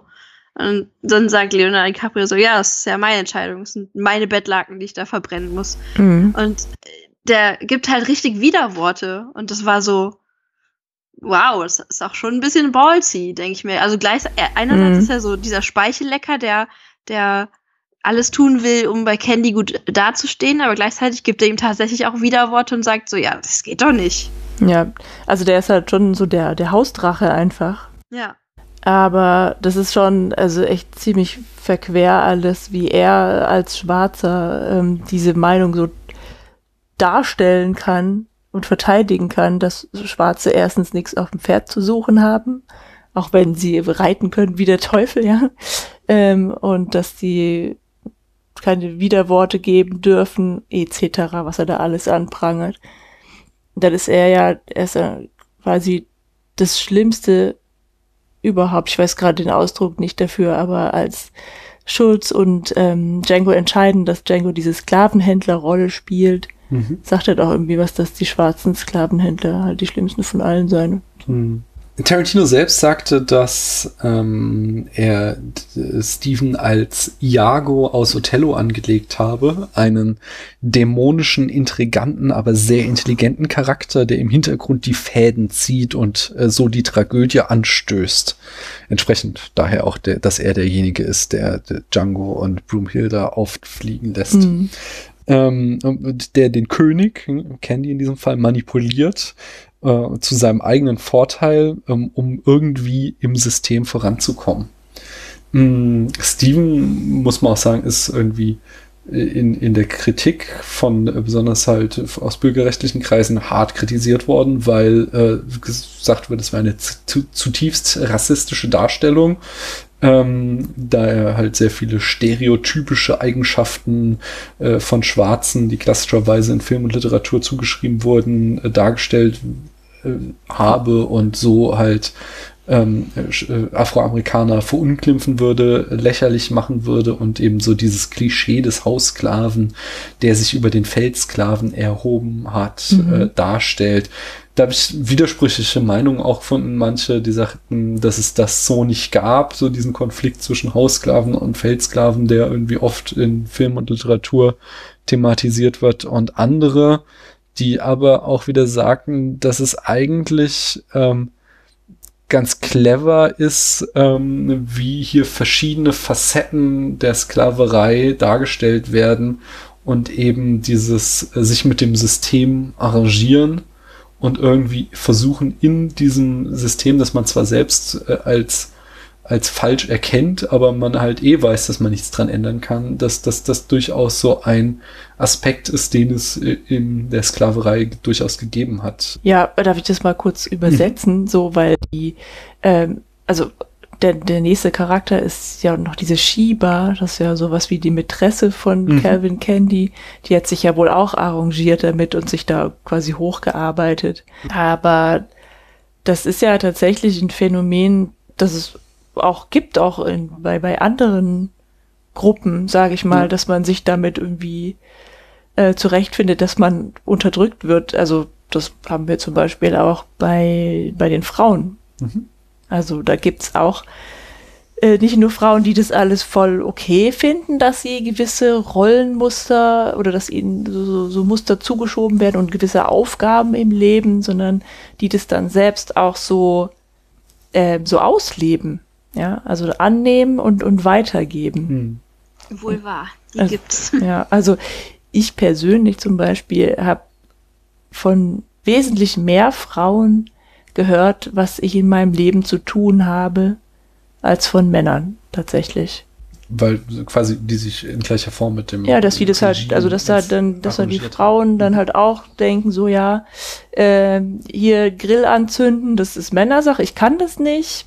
Oder äh, ja, die Männer, die, also hat meine Oma zum Beispiel mal gesagt, ähm, ja, die Männer, die erfinden immer die tollen Sachen, wie zum Beispiel die Waschmaschine, die die Frauen dann brauchen oder die den Frauen das Leben leichter machen. Sowas, ja.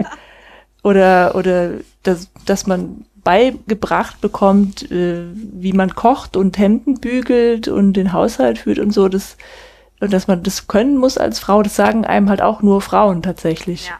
Ja. Also das, das, kann ich bestätigen mhm. von meiner Mutter, äh, die dann, als ich noch mit meinem Freund damals in seinem Elternhaus gewohnt habe, mhm. meinte, dass es ja meine Aufgabe wäre, das Zimmer aufzuräumen, weil er mhm. ist ja nun mal, er ist ja nun mal ein Junge, dieses typische ja. Boys will be Boys. Und äh, ich, hm. ich müsste ja aufräumen. Das wäre ja meine Aufgabe als Frau in der Beziehung. ja, insofern kann ich mir das auch vorstellen, dass man als Sklave dann irgendwann, also gerade auch wenn man schon hineingeboren wurde in die Rolle und dann ständig gesagt bekommt, hier, du bist nix wert mhm. und du bist dumm und kannst nichts, dass du das dann irgendwann halt auch annimmst, ja. Ja, aber hier ist ja genau das Gegenteil. Er ist ja. Er ist ja, so. ja, also bei den, also bei vielen dieser Sklavenrollen war mhm. das ja zu sehen. Auf jeden Fall. Ja, diese eine, ähm, die erste Sklavin, also auf der, auf der ersten Farm, in der sie, ähm, der sie diese drei, die Prickle Brothers suchen, mhm. ja, da ist ja die eine Sklavin, die Django rumführt mhm. auf dem Hof und die ist ja, die ist ja auch so ein bisschen, so ein bisschen dümmlich und naiv dargestellt. Und die die äh, zeigt Django dann auch, wo die zwei, zwei der drei Prickle Brothers sind und hat dann irgendwie auch so einen naiven Tonfall und so, so einfach so einen bedauernden Tonfall, als sie meint, naja, die bestrafen jetzt gerade die und die, weil die die Eier zerbrochen hat, so, so als müsste das halt so sein und die hat halt leider einen Fehler gemacht und deswegen muss jetzt zurechtgewiesen werden. Hm. Zu, ich möchte noch mal kurz zurück zu Steven. Ähm, und zwar, ich habe einen sehr, sehr, sehr guten Text von C. Lee, äh, Lee, C. Lee McInnes gelesen, einem afroamerikanischen Englischdozenten von der Jackson University, der viel über afroamerikanische Geschichte und Literatur publiziert hat. Und mh, mm, der sagte, so bitter das ist, so viel Wahrheit stecke auch in Steven. Ähm, denn Afroamerikaner hätten Amerika nicht nur aufgebaut, rein physisch, sondern auch quasi äh, administrativ verwaltet. So, die, die Weißen hätten Macht und Geld gehabt und äh, die äh, Schwarzen hätten es für sie verwalten müssen. So, dabei wären Afroamerikaner oft in äh, Positionen gewesen, wo sie eben so beratende Jobs eingenommen hätten, ähm, die halt quasi ähm, den Laden am Laufen haben halten müssen, während dann ihr weißer Chef da die Früchte hat ähm, für einfahren können und da irgendwie ein lockeres, leichtes Leben führen konnte, während so die ganze administrative Arbeit hinter den Kulissen eben an äh, solchen Charakteren hing. Und genau, genau, und damit, damit zeigt halt Steven einfach so eine weitere Dimension ähm, davon auf, äh, wie Afroamer Afroamerikaner gezwungen waren, äh, sich in diesem schizophrenen System der White Supremacy ähm, zu verhalten, wie sie da irgendwie äh, sich durchnavigieren mussten, um äh, selbst zu manipulieren, äh, nur um selbst überleben zu können. Und dass das halt durchaus eine zutreffende Dimension der Darstellung vom, vom Leben von Sklaven wäre, die natürlich nicht, wenn sie jetzt irgendwie als einzige in diesem Film vorgekommen wäre, wäre es halt äh, das schon erwähnte Klischee. Aber ich finde auch, dadurch, dass ähm, Samuel Jackson ihn so überzeichnet spielt, halt auch so, da wirklich alles reinlegt in die Rolle, ist es so immer so, so ein Ticken off, dass du die ganze Zeit so ein unangenehmes Gefühl hast, äh, dass, dass hier was nicht stimmt, dass das halt äh, dir dadurch nochmal irgendwie so diese ganzen Klischees auch vor Augen geführt werden. Äh, und was ich noch nicht ganz unwichtig finde, ist auch nochmal so, so diese, diese Drehbuchfunktion, ähm, die Steven hat. Da haben wir einfach so diese klassischen Rollenverteilungen. Wir haben halt den Protagonisten Django, ähm, wir haben den Mentor, sagten wir schon, das ist, äh, oder den Sidekick, das ist ähm, äh, Schulz, wir haben den Love Interest, das ist äh, Broomhilda, den Antagonisten, das ist Candy und Steven äh, übernimmt halt da in dieser äh, klassischen Rollenverteilung die Rolle der Reflection, die halt Django ähm, vor Augen führen kann, äh, vor Augen führt, was quasi so ein anderer Weg von ihm sein könnte, äh, um unserem Helden quasi ja eben sein Gegenteil gegenüberzustellen und den Helden dann aber, weil er ja natürlich der Held ist, am Ende die richtige Wahl treffen zu lassen und sich anders und moralisch korrekt zu entwickeln und nicht irgendwie sich mit dem System in irgendeiner Form zu arrangieren, so wie Steven das gemacht hat. Das sind äh, das ist so nochmal so diese Drehbuchfunktion, die Steven einnimmt. Das finde ich so ganz spannend. Mhm. Mhm. Bei der Brittle Brothers Szene, die du eben schon angesprochen hast. Ich habe Brittle gesagt. Ähm, ich glaube, es sind die Brittle mit T.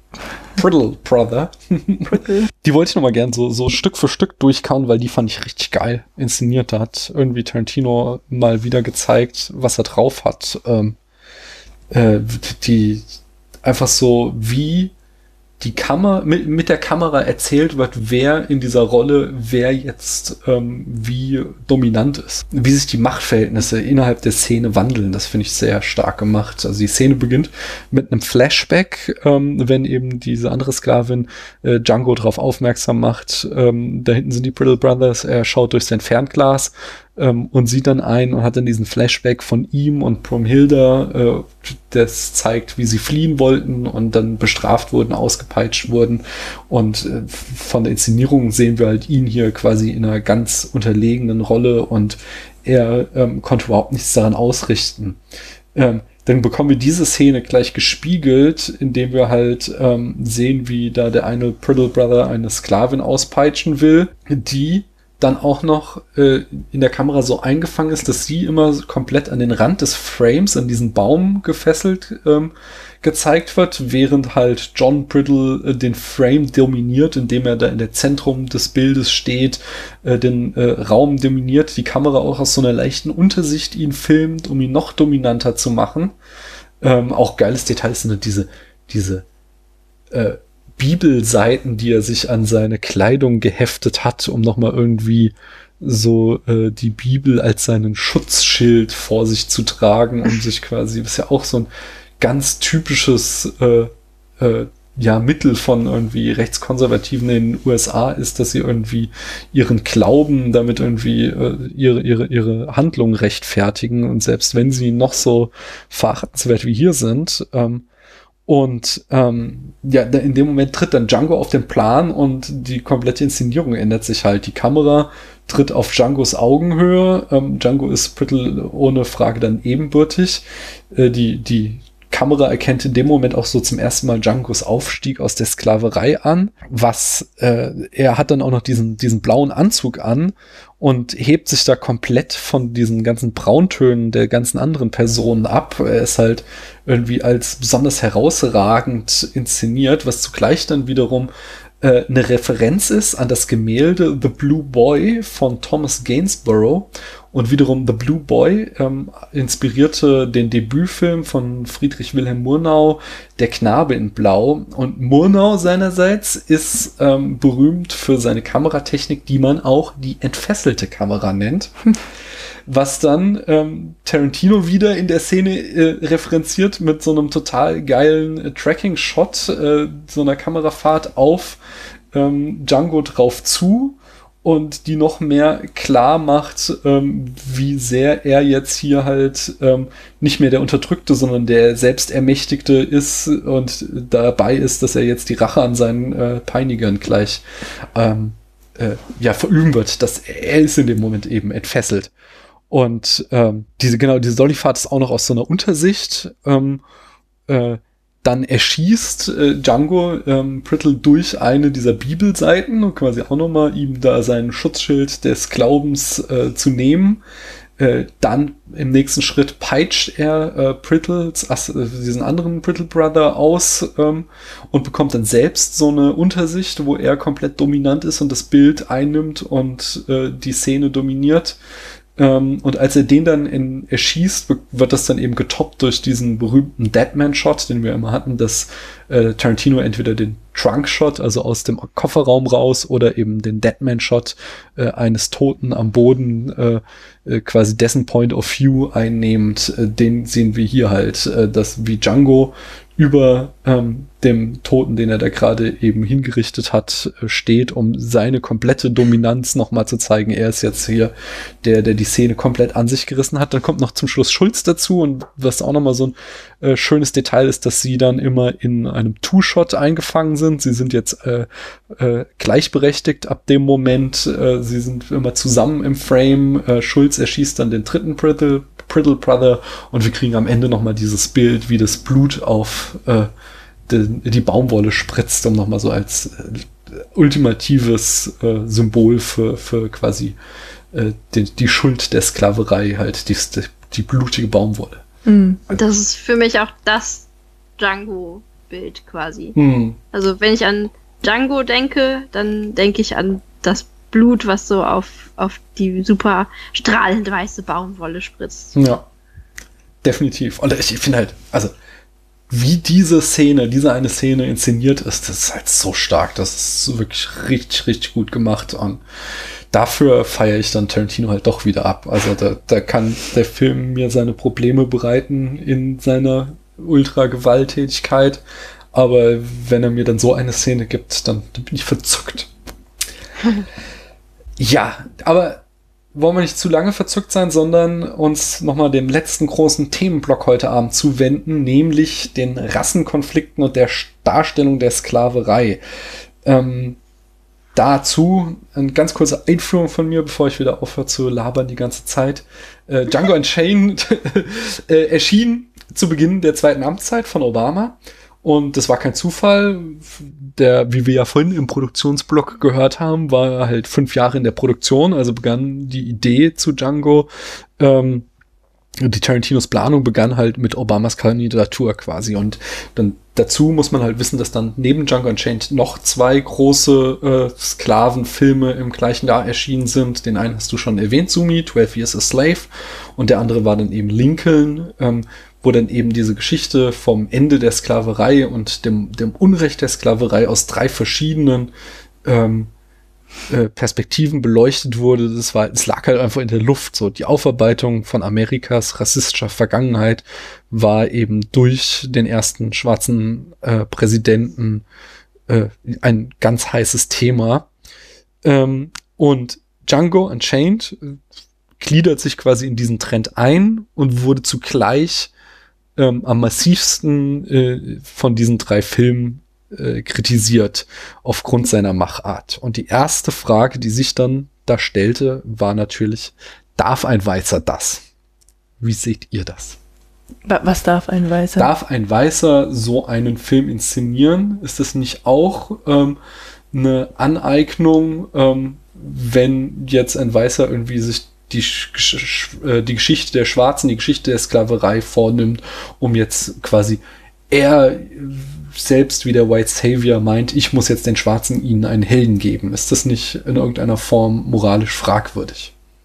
Also finde ich überhaupt nicht, weil, ähm, weil die Geschichte der Sklaverei ist ja nun mal auch eine, eine weiße Geschichte, ist ja nicht die Geschichte der Schwarzen. Mhm. Die Weißen haben es ja verbrochen aber ich kann ja zum Beispiel eine Gegenperspektive doch, von. Kann man sich doch damit kritisch auseinandersetzen. Das ist doch gut. Mhm. Also Spike ja. Lee zum Beispiel, große schwarze Bürgerrechtsregisseur, mhm. äh, fand den Film respektlos und sagte, die Sklaverei war kein Spaghetti-Western, sondern ein Holocaust. Und was ja, Tarantino sich da anmaßt, ähm, wäre halt eine Sauerei. Also ich finde, dass Django Unchained kein Spaghetti-Western ist.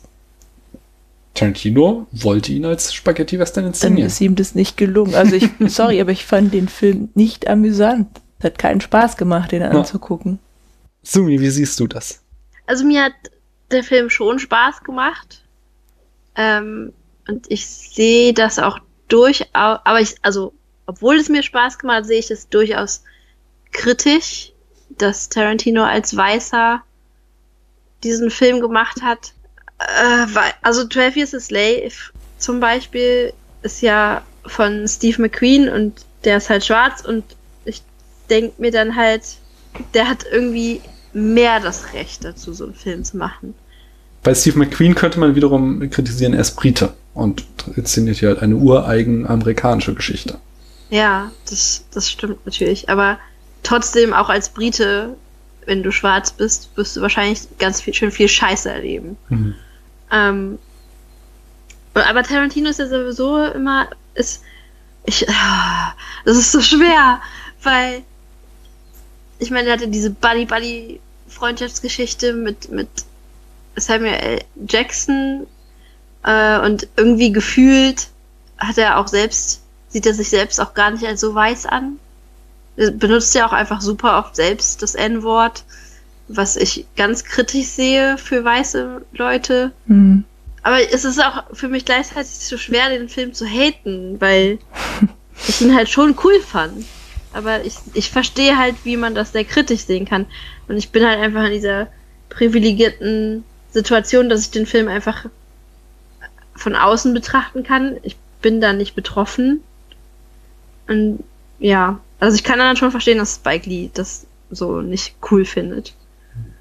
Aber ich finde die Frage, also ich finde es find es tatsächlich jetzt schwierig, weil ähm, klar kann man halt als Weißer, wenn man zum Beispiel keine Geschichte, also wenn diese Geschichte nicht in der eigenen Familie irgendwie stattfindet und so, dann hat man bestimmt noch mal einen anderen Zugang zu dem Thema.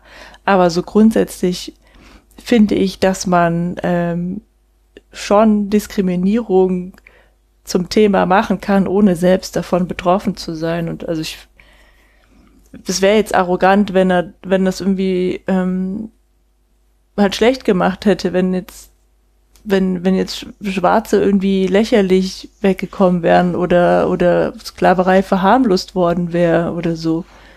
Ich ja, sehe das halt immer so ein bisschen zweischneidig, weil es ist, also er, er hatte eine sehr privilegierte Situation, das so aus seiner Position erzählen zu können. Andererseits hm kann er dieses Privileg natürlich auch nutzen, um auf Missstände aufmerksam zu machen.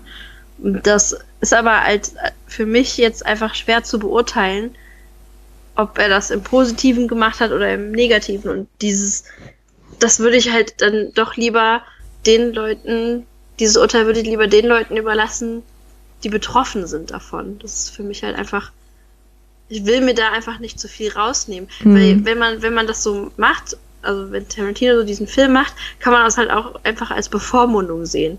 So nach dem Motto, ja, wir Schwarzen können uns auch selbst unsere Helden schaffen, wir, wir brauchen mhm. dich dafür nicht. Aber andererseits kann man sich halt, wie gesagt, auch sagen, der hat halt seine privilegierte Situation genutzt und dann halt diese Geschichte dafür erzählt.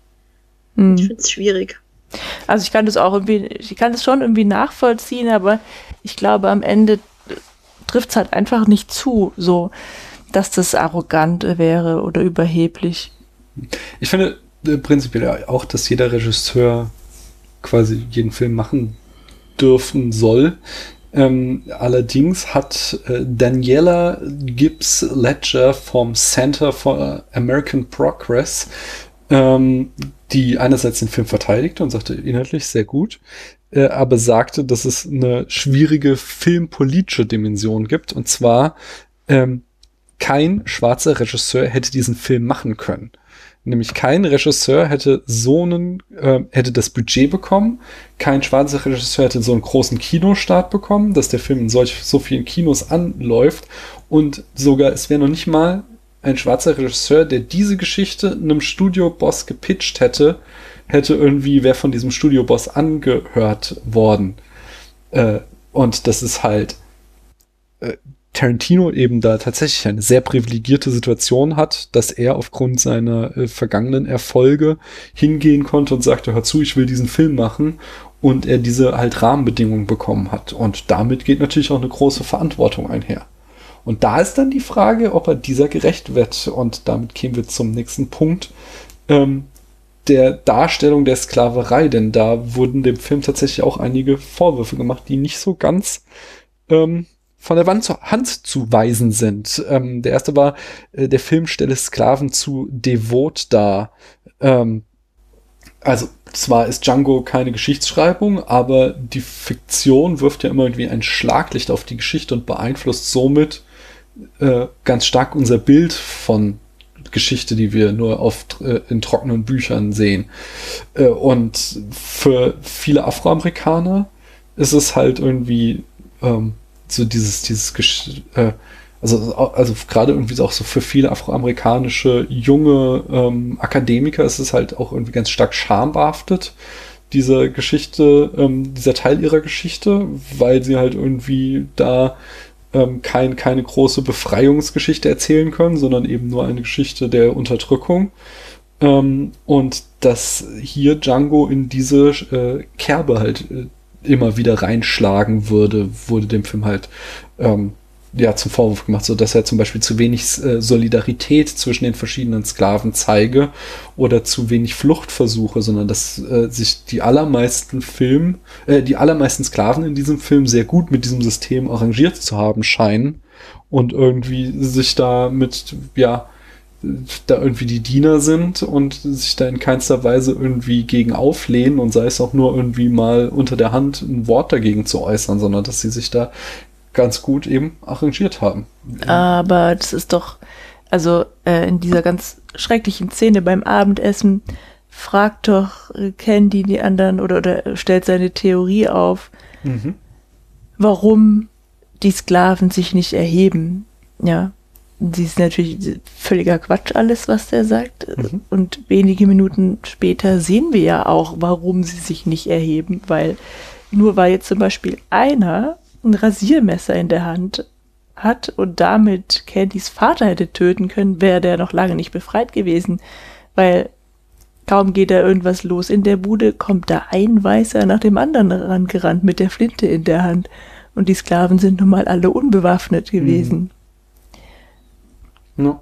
Also, ne? Sumi. ähm, ja, auch da also diese Szene, in der Candy halt das so sagt, so, dass er sich immer gefragt hat, warum die Schwarzen sich nicht zusammentun und gegen die Weißen sich wenden. Also die finde ich richtig gut, weil ich das Gefühl habe, das ist was, was so ein Weißer sagen würde.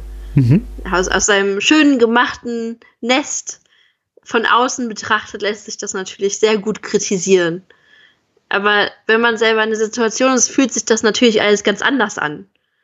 Also du hast natürlich auch Angst um deine Liebsten und, und es ist halt einfach nicht so easy, aus sowas auszubrechen, egal zu wie viele Personen man ist. Klar, man, man möchte das, man kämpft dafür. Manchmal vielleicht auch gar nicht mal so oberflächlich, sondern eher aus dem Untergrund heraus. Aber dann, also das ist für mich halt wirklich so eine Sache, wo ich mir denke, ja, relativ sicher, dass das viele Weiße gedacht haben und sich damit noch mehr im Recht gesehen haben. So nach dem Motto, die wehren sich ja nicht, also haben die auch gar nichts dagegen, in dieser Situation zu sein. Ja. Könnte ich mir auch gut vorstellen, ja. Mm, der äh, für mich am äh, besten also der zutreffendste Vorwurf gegen den Film kam vom Schauspieler und Aktivisten Jesse Williams, äh, komplett unrelated, übrigens einer der äh, schönsten Männer dieser Welt. ähm, der, Schöner als Harrison Ford. Der, der junge Harrison Ford. ähm, ja, ja der, der, sieht unheimlich gut aus. Egal. Äh, also, der kritisiert nämlich, ähm, dass Tarantino zwar sehr viel Wert darauf legt, ähm, degradierende Sprache zu benutzen äh, quasi um wiederzugeben, was Sklaven ertragen mussten. Aber der Film weise ein großes Maß an falscher Darstellung auf, wenn es darum geht, das tägliche Leben von Sklaven zu zeigen. Im Hintergrund des äh, Films würde man immer wieder gut angezogene Sklaven äh, vorbeischlendern sehen, als würden sie gerade durch Versailles flanieren mhm. oder eben, was auch tatsächlich ich sehr bizarr fand, Szenen, in denen Sklaven auf Schaukeln sitzen. Ähm, das wird dann immer mal durch einzelne... Ja, aber das war schon so surreal in dieser Szene. Mm, aber es gab zweimal. Mm. Es mhm. gab auch noch mal so ein Flashback, wo auch Brunhilde auf so einer Schaukel saß. Äh, und, und, und, das wird dann immer durchbrochen durch einzelne äh, Akte der Barbarei. Aber ähm, er fand es halt sehr fragwürdig, dass Tarantino so diese Authentizität, Authentizitätskarte spielt, wenn es um den Einsatz des N-Wortes geht. So, seht her, ich darf das, weil es, so haben die damals geredet. Aber irgendwie diese Authentizität ein sehr selektives Gedächtnis hat, wenn es dann eben darum geht, wie denn Sklaven tatsächlich äh, gelebt haben, die natürlich nicht so schick gekleidet waren und dann da irgendwie über die Anlagen schlendern konnten, sondern äh, in wahrscheinlich sehr, sehr äh, bitteren, schlechteren Umständen gelebt haben. Eher so wie in dieser äh, Mining Company, Ja. von der nur erzählt wird. Also das finde ich einen sehr guten und sehr angebrachten Vorwurf. Wie, wie siehst du das, Sumi? Ist auf jeden Fall ein guter, also ein angebrachter Vorwurf. Mhm. Es gibt natürlich auch so ein paar Szenen, wo wir, wie wir das eben schon festgestellt haben, die halt sehr hart sind. Da denke ich unter anderem an diesen ersten Faustkampf, den man zwischen Mhm. diesen beiden Schwarzen sieht. Äh, ja, es gibt da schon einige Szenen, die schon echt hart sind, wie diese Kampfszene, in der Candy quasi einfach die Schwarzen für sich kämpfen lässt und das ist schon sehr brutal. Ja. Aber wir haben ja auch eben schon festgestellt, dass das noch lange nicht alles war und dass es da durchaus noch Schlimmeres gab. Und vielleicht, ich würde ja, also die Gewalt ist ja nicht so kurz gekommen in dem Film. Mhm. Absolut ist halt, nicht. Ist halt einfach nur zu viel noch jenseits davon gezeigt worden, was halt nicht reinpasst. Also ich, Ja. Ja, ich fand auch gerade diese beiden Farmauftritte, die fand ich halt auch merkwürdig. Aber äh, dafür haben wir trotzdem auch die Sklaven in Ketten und die, die ausgepeitscht werden und dann auf diesem Markt in Greenville oder Greenwich oder so, ähm, gab es ja auch, also auf dem Sklavenmarkt gab es auch welche, die so ein merkwürdiges Geschirr um den Hals hatten und so. Also die standen so ein bisschen im Hintergrund, das ist schon richtig, ne? Aber sie, es war auch schon da. Mhm. Ja. Ich weiß nicht, was, was Tarantino damit sagen wollte, dass gerade in Candyland äh, ja so viele Sklaven sind, die, also Calvin Candy, Candy hat ja irgendwie eine großartige Geschichte erzählt, wo er meinte, er sei irgendwie mit Black Faces aufgewachsen. Mhm. Und, und ja, aber wieso das, das ist, ist mir tatsächlich schleierhaft, ja.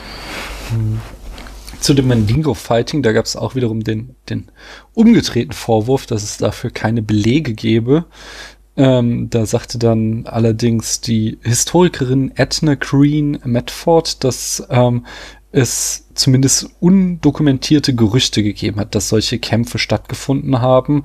Ähm, aber David Blight, der Direktor des Yale Center for the Study of Sklave, Sklav Slavery, äh, ähm, der ähm, entgegnete, dass das sehr unwahrscheinlich ist und zwar äh, nicht aus irgendwelchen moralischen oder ethischen Vorbehalten, die die Sklavenhalter gehabt hätten, sondern weil ähm, Sklaven eben eine, eine Kapitalanlage waren und man die nicht so im Kampf gegeneinander hätte aufbrauchen würden, sondern dass das ganze System halt komplett durchkapitalisiert war äh, und entsprechend äh, Sklaven aufgrund ihrer Arbeitskraft äh, gehandelt wurden und man die nicht irgendwie so zum Spaß irgendwie vergeudet hat. Ich glaube, das kommt aber auch darauf an, wie reich die Leute sind, ne? Hm, wahrscheinlich Also- schon. Weil, ich, klar, wahrscheinlich waren die nicht teuer, äh, nicht günstig, sich so einen Sklaven zu kaufen. Aber je nachdem, wie viel, wie viel Geld so ein White Trash-Typ hat. Wir sprechen hier immer noch von Menschen und Menschen Hm. können halt manchmal einfach echt scheiße sein. Mhm. Und ich kann mir das schon sehr gut vorstellen, dass, dass jemand das machen würde, wenn er genug Geld dafür hat, sich halt genug Leute dafür zu kaufen.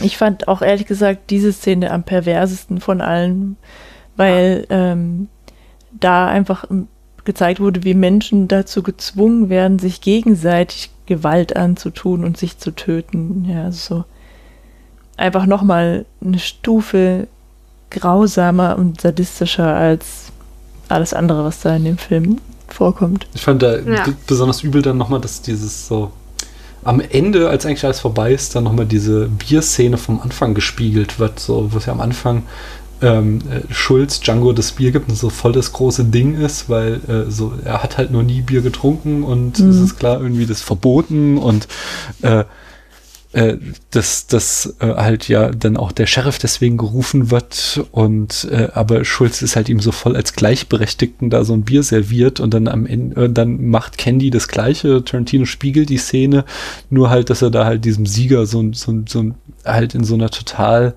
herablassenden Art und Weise so eine Flasche Bier jetzt gibt dafür, dass er jemand anderen getötet hat. Das ist halt wie, ah, ich fand das, ja, das ist ultra pervers. Ich habe da noch ein schönes Zitat von ähm, Henry Louis Gates, dem Director des WEB, ähm, Du Bois Institute for African, äh, African and African American Research.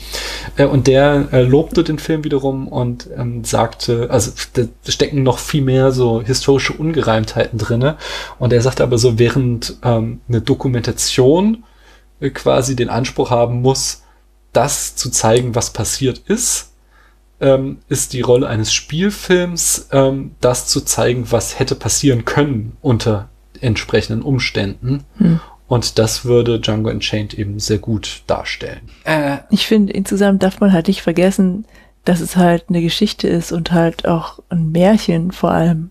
Ja, das stimmt. Aber Geschichten transportieren ja auch immer ähm, eben Bilder, Konnotationen, die uns dann ähm, äh, quasi bestimmte Tropes fortschreiben lassen, bestimmte Art und Weise äh, auf Aspekte der Realität zu schauen. Und damit kommen wir zum nächsten Vorwurf, der dem Film gemacht wurde, nämlich der des Exot Exotismus. So. Das insgesamt halt äh, Tarantino total gerne eben, ähm, äh, wie Sumi auch schon sagte, sich gerne mit dem N-Wort schmückt und sich selbst irgendwie gerne irgendwie als halben Schwarzen darstellt und dass er halt auch in seinen ganzen Filmen immer das Klischee des coolen Schwarzen ähm, äh, etablieren würde, was aber gerade in diesem Film ähm, äh, problematisch wäre, weil ähm, hier halt irgendwie damit so ein, so ein uralter Trope des starken, wilden Schwarzen inszeniert würde, der halt irgendwie äh, ja auch so ein sehr altes rassistisches Klischee ist.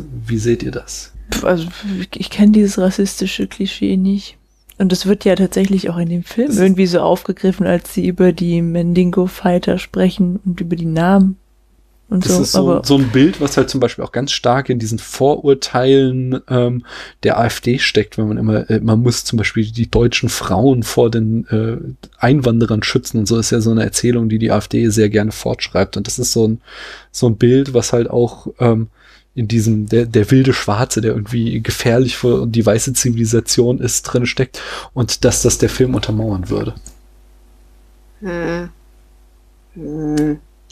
Ich weiß nicht. Ich finde es auch also, sehr, sehr skeptisch, muss ich sagen. Da. Ja, also erstmal ging es jetzt mir wie Paula. Ich war mit diesem Stereotyp jetzt gar nicht so vertraut.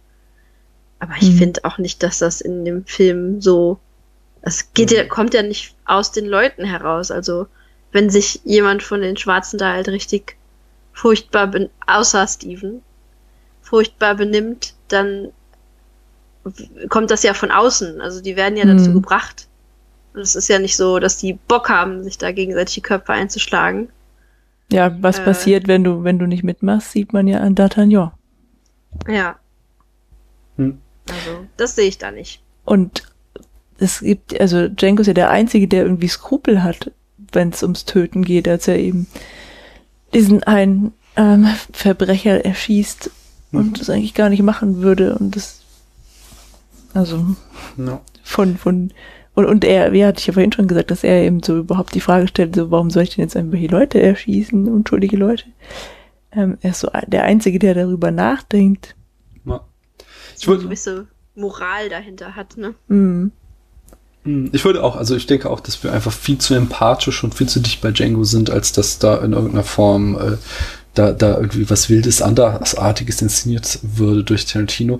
Und äh, das Gegenteil finde ich äh, sehr bemerkenswert, dass man halt auch nicht vergessen darf, wenn wir halt wieder diese Trias der Filme Lincoln, 12 Years a Slave und Django nehmen, dass halt ähm, im Gegensatz zu Lincoln und 12 Years a Slave Django der einzige Film ist, wo dann der Schwarze in letzter Konsequenz sich selbst ähm, befreit und äh, in den anderen Filmen ist es dann eben, also Lincoln erzählt halt nur die Geschichte der Weißen, die so toll waren, die Sklaverei abzuschaffen.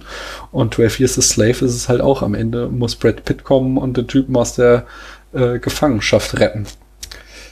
Ähm, der Film, mein, mein Lieblingsvorwurf an dem Film. Natürlich Mhm. kamen auch wieder äh, die äh, Make America Great Again Heinis, damals haben sie sich noch nicht so genannt, sondern Tea Party oder wie auch immer, äh, und äh, meinten ihrerseits, der Film sei Weißen gegenüber rassistisch. Mhm. Wie Ja. seht ihr das? Sehe ich gar nicht. Rassismus gegenüber Weißen ist halt so. Ja, wir haben ja schon gesehen, dass außer Schulz alle Weißen als böse, dumm und abgrundtief hässlich dargestellt werden. Also Leonardo DiCaprio ist doch nicht Ah, hast du hässlich. seine Zähne gesehen? Die haben Die waren so ein ja. echt widerliches Gebiss reingesetzt. Ja, aber was Sumi gerade auch schon gesagt hat, also Rassismus gegenüber Weißen, also das existiert ja nicht. Ich habe äh, da mal was Cooles gelesen. ja? Und zwar war das ein, ein Tweet. Kann leider nicht mehr sagen, von wem das war, aber da ging es halt auch so um Rassismus, also gegen Weiße, also umgekehrter Rassismus quasi. Und wieso redet denn nie jemand darüber, wie Weiße untergebucht Und dann hat jemand das verglichen mit Super Mario, äh, nein, mit Mario Kart. Wenn du auf Platz 1 bist Mhm. bei Mario Kart, dann kriegst du die blaue Schildkröte nicht mehr. Ja. Weil du bist ja schon auf scheiß Platz 1. Was soll dir denn noch passieren? Ja. Und das ist halt ein guter Vergleich, finde ich, weil du bist als Weißer einfach so privilegiert, dir kann das doch nichts anhaben, wenn da in dem Film halt alle Weißen mal scheiße sind. Das finde ich tatsächlich einen sehr schönen Vergleich, muss ich sagen. Äh, Es bringt es gut auf den Punkt. Ähm, ich habe da nur auch noch eine kleine Fußnote, da gab es nämlich dann auch äh, im Zuge diesen eine Kritik, dass halt äh, dieser KKK-Auftritt, ähm, also Ku Klux Klan, Anna- das war lustig. Äh, das war, ich fand es auch sehr lustig. Äh, dass das anachronistisch sei, ne? Der Ku Klux Klan hat sich erst nach dem ähm, Bürgerkrieg äh, gegründet und der Film spielt vor dem Bürgerkrieg. Aber ähm, das ist eben nicht der Fall in diesem Fall, sondern äh, da wird gar nicht der Ku Klux Klan gezeigt, sondern The Regulators, eine ähm, Gruppe, die so die spirituellen Vorläufer des Ku Klux Klan waren, die äh, tatsächlich äh, erst 1865 gegründet wurden. Ja, Der Ku Klux Klan, der hatte ja noch die perfekt designten Mützen. Mhm. Mhm. Einen letzten Punkt in diesem, äh, wie wird denn Sklaverei dargestellt, habe ich noch, und zwar den Vorwurf, der Film wäre zu unpolitisch, ähm, da Django ja nur aus egoistischem Interesse handelt und es ihm nie in irgendeiner Form darum geht, wirklich Sklaven zu befreien, mit Ausnahme von Broomhilda. Ähm, und da ergänzt sich noch so, das so, ich mal, sehr schön, ich glaube, es war von Lindsay Ellis, so diesen äh, Aspekt gehört habe, die Gretchenfrage, äh, wenn es darum geht, Rassismus in Filmen darzustellen, wird der Rassismus ähm, nur auf einzelne böse Charaktere reduziert, dann ist es nämlich eine unpolitische Darstellung, die äh, eher abzulehnen ist. Oder wird klar gemacht, dass Rassismus ein systemisches Problem ist, was halt durch Gesellschaftsstrukturen hervorgebracht wird, ähm, was wiederum eine gute Inszenierung von Rassismus in Filmen ist. Also wenn man das davon ausgehend macht, dann ist es ja schon so, dass die meisten Weißen sind hier halt einfach Arschlöcher und rassistisch. Hm. Ja, Es ist jetzt nicht so, dass das nur vereinzelte Personen sind. Ja, das ist da so Common Sense, bis auf Christoph Walz halt. Ja. Der Genau. steht da drüber. ja. Also klar, also du hast schon, also um das nochmal zu konkretisieren, du hast schon irgendwie so böse Weiße werden hier mal wieder gezeigt, aber ähm, ich finde, der Film zeigt, und ich glaube, so habe ich euch auch verstanden, der zeigt das nicht so, als wäre das jetzt eine Ver Charakterverfehlung von diesen einzelnen Protagonisten, ja, die sind nur besonders schlimm. genau, sondern es wird halt schon immer wieder, wie wir ja auch so zum Beispiel mit der Rolle von Steven oder von anderen Rollen ähm, klar gemacht haben, gezeigt, wie das System Sklaverei funktioniert. In diesem Zusammenhang fand ich auch sehr schön, dass der Film erstaunlich irgendwie kapitalismuskritisch für Tarantino war, das halt immer wieder klar gemacht hat, dass Sklaverei ein Geschäft ist und was für ein unmenschliches Geschäft es ist. Naja, ich, äh, ich finde tatsächlich, dass da mehr gezeigt wurde, dass, also dass, dass, äh, dass die Sklaven für die Weißen tatsächlich einfach keine Menschen waren, Mhm. sondern Gegenstände, Mhm. Gebrauchsgüter. So, ja. ja. Also quasi noch unter Tieren, Genau. wenn man mal ehrlich ist.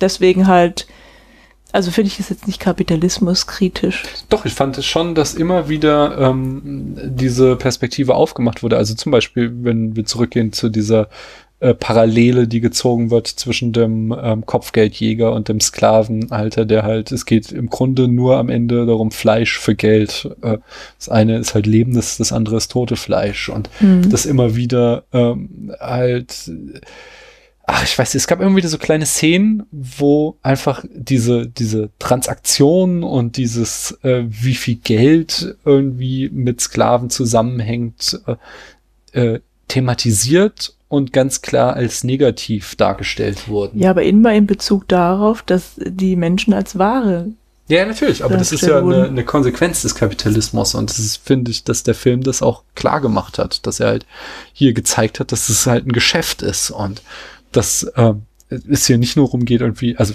klar, das ist also die, die, die größte Sünde, halt wie Menschen da in Gefangenschaft gehalten werden und wie sie behandelt werden, aber dass da halt dahinter quasi so ein, ein Markt steht und der das begünstigt und so. Also irgendwie auch immer wieder die Rolle von Sklavenhändlern und so in diesem Film thematisiert wird. Äh, auch nicht zuletzt in der Rolle, die die Django dann spielt und wie er sie spielt ähm, und wie er dann halt immer wieder auch über quasi in seiner Rolle über darüber redet, äh, was Sklaven wert sind und was nicht. Ich fand, da stecken durchaus ähm, subversive Töne in diesem Film. Also ich beziehe das, also ich beziehe das nicht auf den Kapitalismus oder den, den Geldmarkt, sondern auf, auf diese Tatsache, genau. Na. Aber insgesamt Film politisch oder unpolitisch? Politisch. also der, ich finde es tatsächlich, ähm, also das ist vielleicht auch einfach eine Definitionsfrage, aber ich finde ihn tatsächlich auch eher unpolitisch, weil es nicht darum geht, es, die Sklaverei abzuschaffen, ähm, sondern es geht da um die Einzelpersonen, die eben versuchen, aus dem System auszubrechen und sich zu befreien.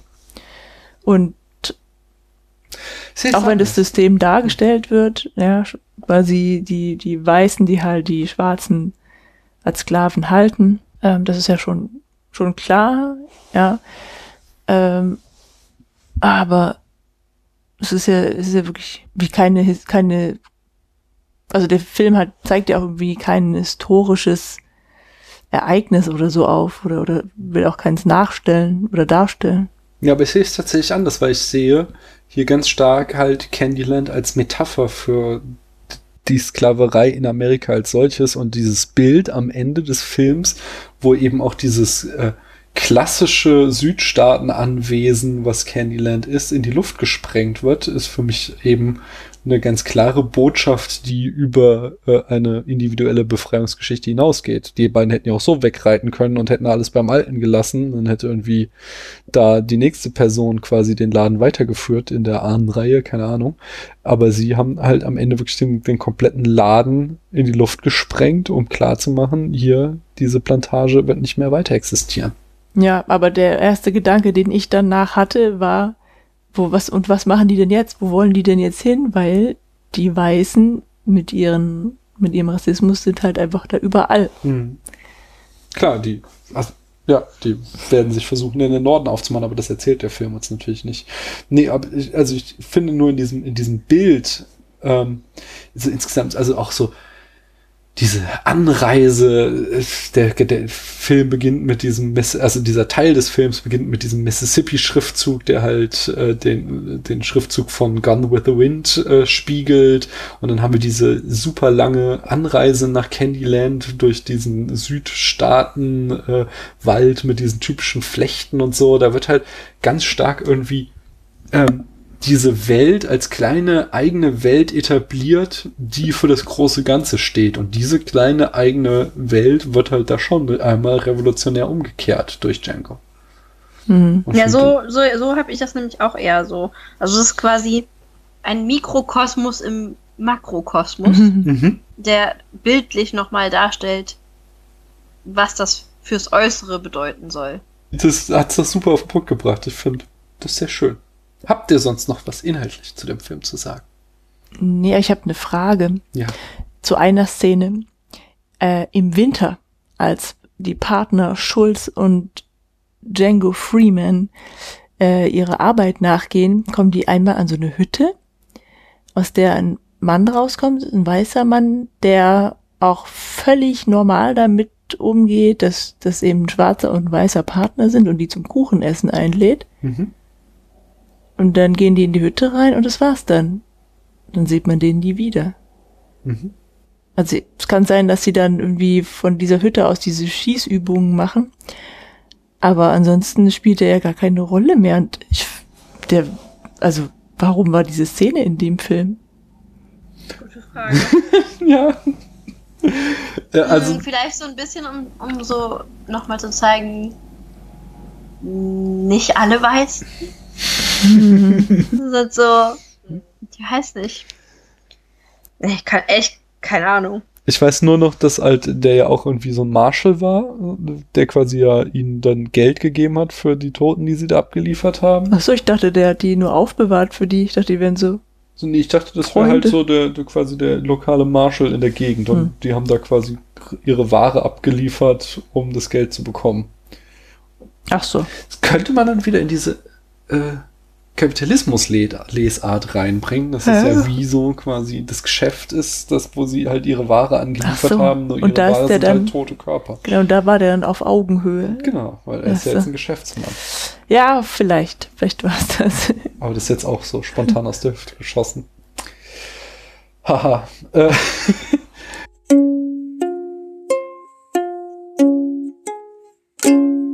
Kommen wir zu Easter Eggs und dem Tarantino-Universum. Die Bettdecke, ähm, die sich auf dem Bett befindet, auf das Brumhilda geworfen wird, ganz am Ende, wenn sie da Mhm. wieder in Gefangenschaft gerät, äh, ist im Underground Railroad-Style äh, gehäkelt, gewebt oder es ist so ein Gekiltet. Kilt, gekiltet. Das okay. ist genäht. Genau. Ähm, äh, der Legende nach haben Sklaven Kills zur Kommunikation benutzt und dieses Muster sagt, dass sie packen und gehen soll. Dr. King Schulz erwähnt, dass Alexandre Dumas, der von 1802 bis 1870 lebte, schwarz sei. Väterlicherseits war sein Großvater ein französischer Adliger und seine Großmutter war eine afrikanische Sklavin im heutigen Haiti. Mhm. Da Dr. ist King. sogar was Wahres dran. Ja, ja, ist quasi. Mhm. It's a true story. Ähm, der Charakter Dr. King Schulz referenziert den realen Outlaw Doc Holliday, der 1851 bis 1887 lebte und ebenfalls Zahnarzt war. Die Pferde von Dr. King Schulz und Django heißen Fritz und Toni. Das referenziert die Namen der Pferde der Stummfilm-Western-Stars William S. Hart, dessen Pferd Fritz the Horse hieß und von 1907 bis 1938 lebte, ähm, mit einem eigenen IMDB-Eintrag übrigens auch. Und Tom Mix mit seinem Pferd Tony the Wonder Horse, das 1899 geboren wurde und 1942 starb. Der Vorname von Calvin J. Candy bezieht sich auf den italienischen Regisseur Giorgio Ferroni, der mehrere Spaghetti-Western inszenierte, darunter die Trilogie mit Giuliano Gemma, Blut für einen Silberdollar 1965, für ein paar zusätzliche Dollar 1966 und Wanted 1967. Diese Filme drehte er unter dem Pseudonym Calvin J. Patchett. Tarantino zählt die Patchett-Gemma-Trilogie zu seinen Lieblings-Italo-Western und hat das Theme des ersten Films für den Soundtrack von Inglourious Bastards verwendet. Brunhildas voller Name ist Brunhilda von Schaft oder auch Shaft. Ja. Tarantino erklärte, dass es sich bei den Protagonisten von Django Unchained um Vorfahren von John Shaft von 1971 handle.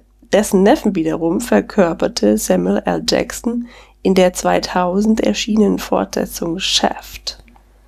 Mm, Während der ersten Dinner-Szene mit Candy bewegt sich die Kamera während des Gesprächs um den Tisch herum. Das referenziert natürlich Reservoir Dogs 1992, wo die Kamera sich auf gleiche Art und Weise bewegt. Auch in Death Proof 2007 hatte Tarantino diese Trademark schon wieder eingesetzt. Auf einem Steckbrief steht der Name Crazy Greg Coons. Der gleiche Nachname kommt als Captain Coons in Pulp Fiction vor. In Kill Bill Volume 2 trägt der Grabstein, unter dem Beatrix lebendig begraben wird, den Namen Paula Schulz, eine Verwandte von Dr. King Schulz. In der Szene, in der Steven beschreibt, was mit Django passieren würde, nachdem er zur Minengesellschaft transportiert wurde, beendet Steven seinen Monolog mit den Worten And that will be the story of you. Quentin Tarantino verwendete diese Zeile in Kill Bill 2 bereits. Als Bill am Lagerfeuer Beatrix erklärt, sie solle Pai Mai nicht provozieren, sonst he'll snap your back and your neck like they were tricks, and that will be the story of you. Mm, der Wilhelmschrei ist zu hören, wenn die Reiter, äh, der, der, der KKK da, die Reiter nachts den Überfall auf den explodierenden Wagen ähm, sich davon zurückziehen und einer fällt vom Pferd. Da hört man den Wilhelmschrei. Das war ja nicht der Kuckucksstern, sondern wie hießen die nochmal? The Regulators. Ah, ja. Während der Mandingo-Kampfszene steht Django an der Bar und dreht sich eine Zigarette. Auf dem Tabakbeutel ist das Red Apple Design. Die fiktive Ach, Zigarettenmarke von Tarantino. Kommen wir zu Zitaten und Referenzen. Da hat der Film ja auch so einige zu bieten. Stevens Erscheinungsbild referenziert zum Beispiel Tom aus Onkel Toms Hütte aus dem Jahr, 19, äh, aus dem Jahr 1852, also den Roman. Äh, wie Steven beaufsichtigt Tom andere Sklaven, doch Tom ist das genaue Gegenteil von Steven und ausgesprochen freundlich und nächstenliebend. Äh, zudem gibt es auch in Onkel Toms Hütte ein Pärchen, das aus der Sklaverei flieht.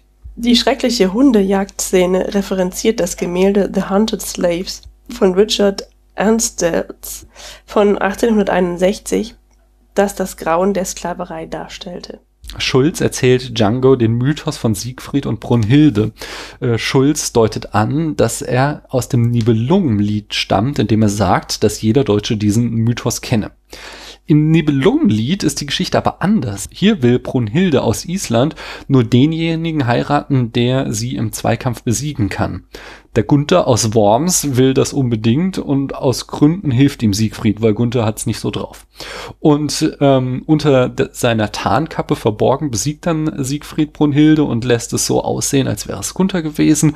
Brunhilde muss daraufhin von Island nach Worms und Gunther heiraten und sie ist entsprechend angepisst, als sie später herausfindet, dass Siegfried sie besiegt hat und äh, sorgt dann dafür, dass er am Ende ermordet wird. Die Variante, die Schulz erzählt, mit sie hockt auf dem Berg, rundherum ist Höllenfeuer und ein Drache und so weiter, ähm, stammt hingegen aus der Lieder-Edda. Die Edda ist ein isländischer Mythenzyklus. Hier äh, ist es äh, hier, genau, hier ist es nicht Siegfried, sondern Sigurd, der die schlafende Brunhilde nach Drachentötung und Durchschreiten des Höllenfeuers wachküsst. Wagner hat schließlich die Version aus der Dieder-Edda in den Ringen der Nibelungen 1876 ähm, verwurstelt und diese Tat Siegfried ausführen lassen. Äh, das spiegelt sich natürlich in der Struktur des Films dann wieder. Candyland ist der Berg, Candy der Drache und die Schießerei am Ende ist das Höllenfeuer. Eines der Fahndungsplakate fordert die Verhaftung von Edwin Porter wegen Zugraubs. Edwin S. Porter war der Regisseur der The Great Train Robbery von 1903 inszenierte. Sehr lustig. Hm. Wie schon erwähnt, referenzierte Djangos blaues Kostüm Friedrich Wilhelm Murnaus Film Der blaue Knabe aus dem Jahr 1919. Murnau ist berühmt für die entfesselte Kamera. Die Regulator-Szene referenziert The Birth of a Nation von 1915, in dem es eine Szene gibt, in der der Ku Klux Klan in seinen Kutten einen heroischen Überfall auf Schwarze verübt. Als Django und Schulz nach Mississippi kommen, scrollt der Name des Staates von rechts nach links über den Screen. Das referenziert wiederum die Titelsequenz aus Vom Winde verweht 1939, in der der Name des Filmes in einer ähnlichen Schriftart so über die Leinwand läuft. Im Gegensatz zu Django Unchained glorifiziert Vom Winde verweht natürlich die alten Südstaaten. Als die Regulators dann auf ihren Pferden in Kutten den Hügel hinabreiten, ist dies ein filmisches Zitat des Banditenüberfalls aus Die Sieben Samurai von 1954. Zu Beginn des Films, als Dr. King Schulz Django befreit, nennt einer der Sklavenhändler einen der Sklaven Blueberry. Dies ist eine Referenz an das Comic Blueberry aus dem Jahr 1963 von Jean Möbius Giraud und Jean-Michel Charlier. Blueberry spielt im amerikanischen Old West, äh, wo die Hauptfigur als Rassist beginnt, aber nachdem äh, er von einem Afroamerikaner gerettet wurde, wird er zu einem Outlaw, der gegen alle Arten der Diskriminierung kämpft. Als Django sich selbst das zweite Mal nach der Dynamitexplosion befreit hat, taucht er aus dem Rauch auf. Das ist ein filmisches Zitat von Für eine Handvoll Dollar von 1964, in dem Clint Eastwood diesen Auftritt hat. Mm, der Saloon am Anfang äh, in Texas heißt Minnesota Clay's Saloon. Minnesota Clay aus dem Jahr 1964 ist der Name eines Westerns von Sergio Corbucci. Sergio Corbucci hat auch Django oder Django von 1966 gemacht, dessen Hauptthema auch am Anfang von Django Unchained gespielt wird. Auch der Öffnungsshot auf den Rücken des Helden ist ein Zitat des Originals.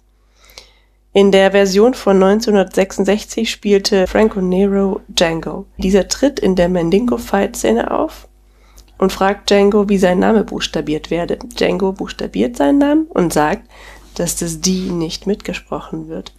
Franco Nero entgegnet daraufhin, ich weiß. Stevens letzter Satz ist You are a son of a und dann explodiert Candyland. Das ist ein direktes Zitat von The Good, The Bad and The Ugly aus dem Jahr 1966, in dem Tuko ganz am Ende schreit You are a son of a und in diesem Moment setzt das berühmte Theme des Films ein. Ah. Um, Jenkos Schießtraining im Schnee referenziert ein ebensolches Training in Leichenpflastern seinen Weg aus dem Jahre 1968. Mm, als Django und Schulz mit dem Eintreffen in Candyland langsam in den Fokus der Kamera kommen, äh, die Stevens Point of View einnimmt, zitiert das Spiel mir das Lied vom Tod aus dem Jahr 1968, in dem Frank in einem Flashback auf eben jene Art in die Schärfe hineintritt. Dass Candy durch seine Nelke im Knopfloch hindurch ins Herz geschossen wird, zitiert Kobuchis Gefürchtete 2 von 1969, wo eben dies im Showdown geschieht. Dr. King Schulz bekommt Gewaltflashbacks, als er Beethovens für Elise hört. Das referenziert natürliche Clockwork Orange aus dem Jahr 1971, wo Alex nach der Gehirnwäsche weder Beethoven noch Gewalt ertragen kann. Wir hatten ja auch bereits erwähnt, dass Mandingo Fighting nicht historisch belegt ist. Tarantinos Inspiration war hingegen der Film Mandingo von 1975. Dr. King Schulz sagt auch, dass er den Sklaven, den er angeblich von Candy kaufen will, Black Hercules nennen möchte. Black Hercules war der Spitzname von Ken Norton, der in Mendingo mitspielte. Als Django schließlich mit Broomhilda wiedervereinigt wird, äh, sieht man zuerst seinen großen Schatten an die Wand geworfen. Das ist ein filmisches Zitat aus Jäger des verlorenen Schatzes von 1981. Wenn Indiana Jones die Bar von Marion in Nepal betritt, wird sein Schatten auf jede Art an die Wand geworfen. In Star Wars Episode 2 Attack of the Clones von 2002 tötet Mace Windu, nämlich Samuel L. Jackson, den Kopfgeldjäger Django. In diesem Film hier wird Steven, Samuel L. Jackson, durch den Kopfgeldjäger Django getötet. Ist es ein Zufall? Hm.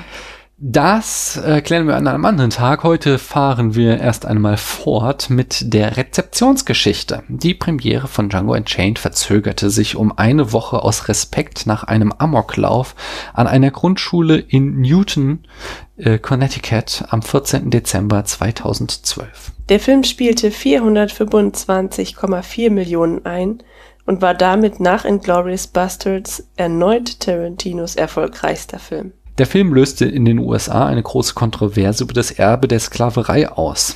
Ähm, der Literaturwissenschaftler Henry Louis Gates sagte dazu, man könne Django Unchained mögen oder nicht, man müsse aber auf alle Fälle anerkennen, dass der Film die größte Debatte über die Geschichte der Sklaverei in den USA ausgelöst habe, die es jemals gegeben hatte. Ennio Morricone kritisiert Tarantinos Einsatz seiner Musik in Django Unchained und erklärte, dass er nach diesem Film nie wieder mit dem Regisseur zusammenarbeiten würde, da ihm die Art und Weise, wie Tarantino Musik in seinen Filmen ohne Kohärenz platziere und nie genug Zeit lasse, nicht gefiel. 2015 komponierte Morricone dann Musik für Tarantinos The Hateful Eight.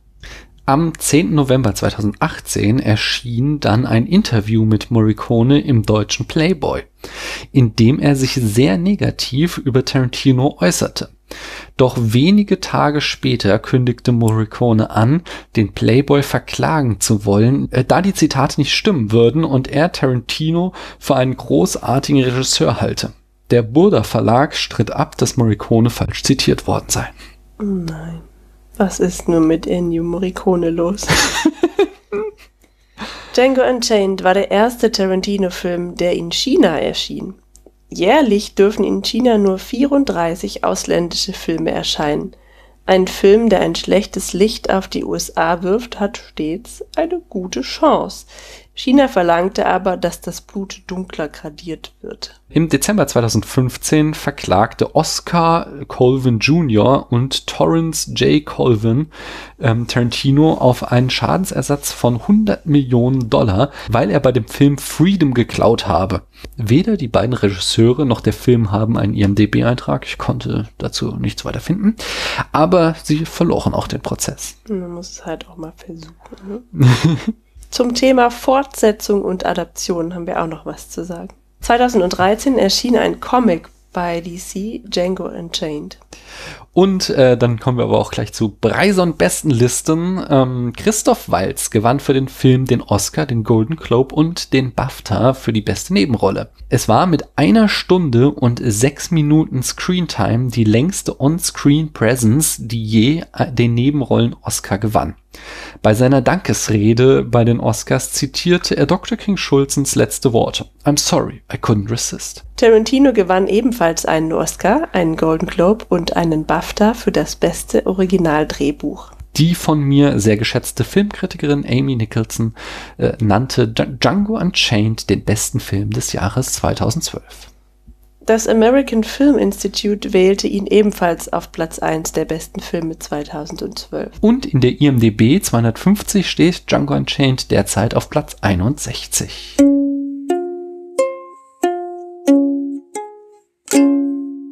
Kommen wir äh, mhm. abschließend zur Bewertung. Sumi, auf einer Skala von 1 bis 100 Punkten, wie viele äh, Punkte erhält der Film da von dir? Ah, 75. Magst du das begründen? äh, das ist ja gut. Mhm. Ne? Also ist ja jetzt nicht doof.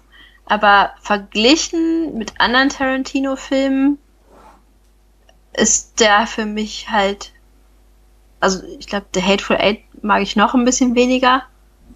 Hm. Aber sonst ist es, glaube ich, für mich der, den ich am wenigsten mag insgesamt. Weil halt, ich mag halt diesen Coolness-Faktor von Tarantino und für mich ist es ein bisschen hart, das mit diesem ernsten Thema verknüpft zu sehen. Mhm. Also es ist schwer zu ertragen für mich. Also ich finde es super schwierig bei dem Film, weil weil ich ich finde ich finde ihn halt wirklich gut gemacht eigentlich und ähm, schön fotografiert und alles, aber ich will den, ich wollte den jetzt schon zum zweiten Mal nicht sehen. Ich will den einfach nie wieder angucken, diesen Film. Deswegen müsste er eigentlich eine sehr schlechte Note bekommen. Zudem bin ich jetzt so ein bisschen ins Grübeln gekommen äh, nach dem Gespräch darüber, ob ein Weißer so einen Film machen darf. Und da müsste ich tatsächlich noch mal irgendwie drüber nachdenken. Also ich kann dem jetzt eine Note geben, aber vielleicht würde ich ihm morgen oder übermorgen schon eine andere geben. Echt schwierig. Ja, diese Noten sind ja immer nur Momentaufnahmen. Ja, aber das ist ja, glaube ich, schon echt relevant, diese Frage. Äh, puh, ja. Daniel, sag du erstmal deine Note. Ich muss noch mal kurz nachdenken. Ja, ich war schon hier, während wir ähm, am Reden waren, schon, schon unsere Charts am Durchscrollen. Zum Vergleichen. Genau. Mhm. Ähm, letzte, der mir fehlt, ist Kill Bill, den finde ich nicht. Ja, siehst du, ich mache das ja gar nicht so, das mit dem, mit dem Vergleich, ich mache das ja immer so vom Gefühl heraus. Mhm. Naja, also ich sag nochmal, also ich fand auf der Haben-Seite, ähm, ich finde ich finde ihn er ist einfach sehr sauber inszeniert, was, wenn es darum geht, so eine Heldengeschichte zu erzählen. Das ist einfach sehr schön, sehr gutes Drehbuchschreiben.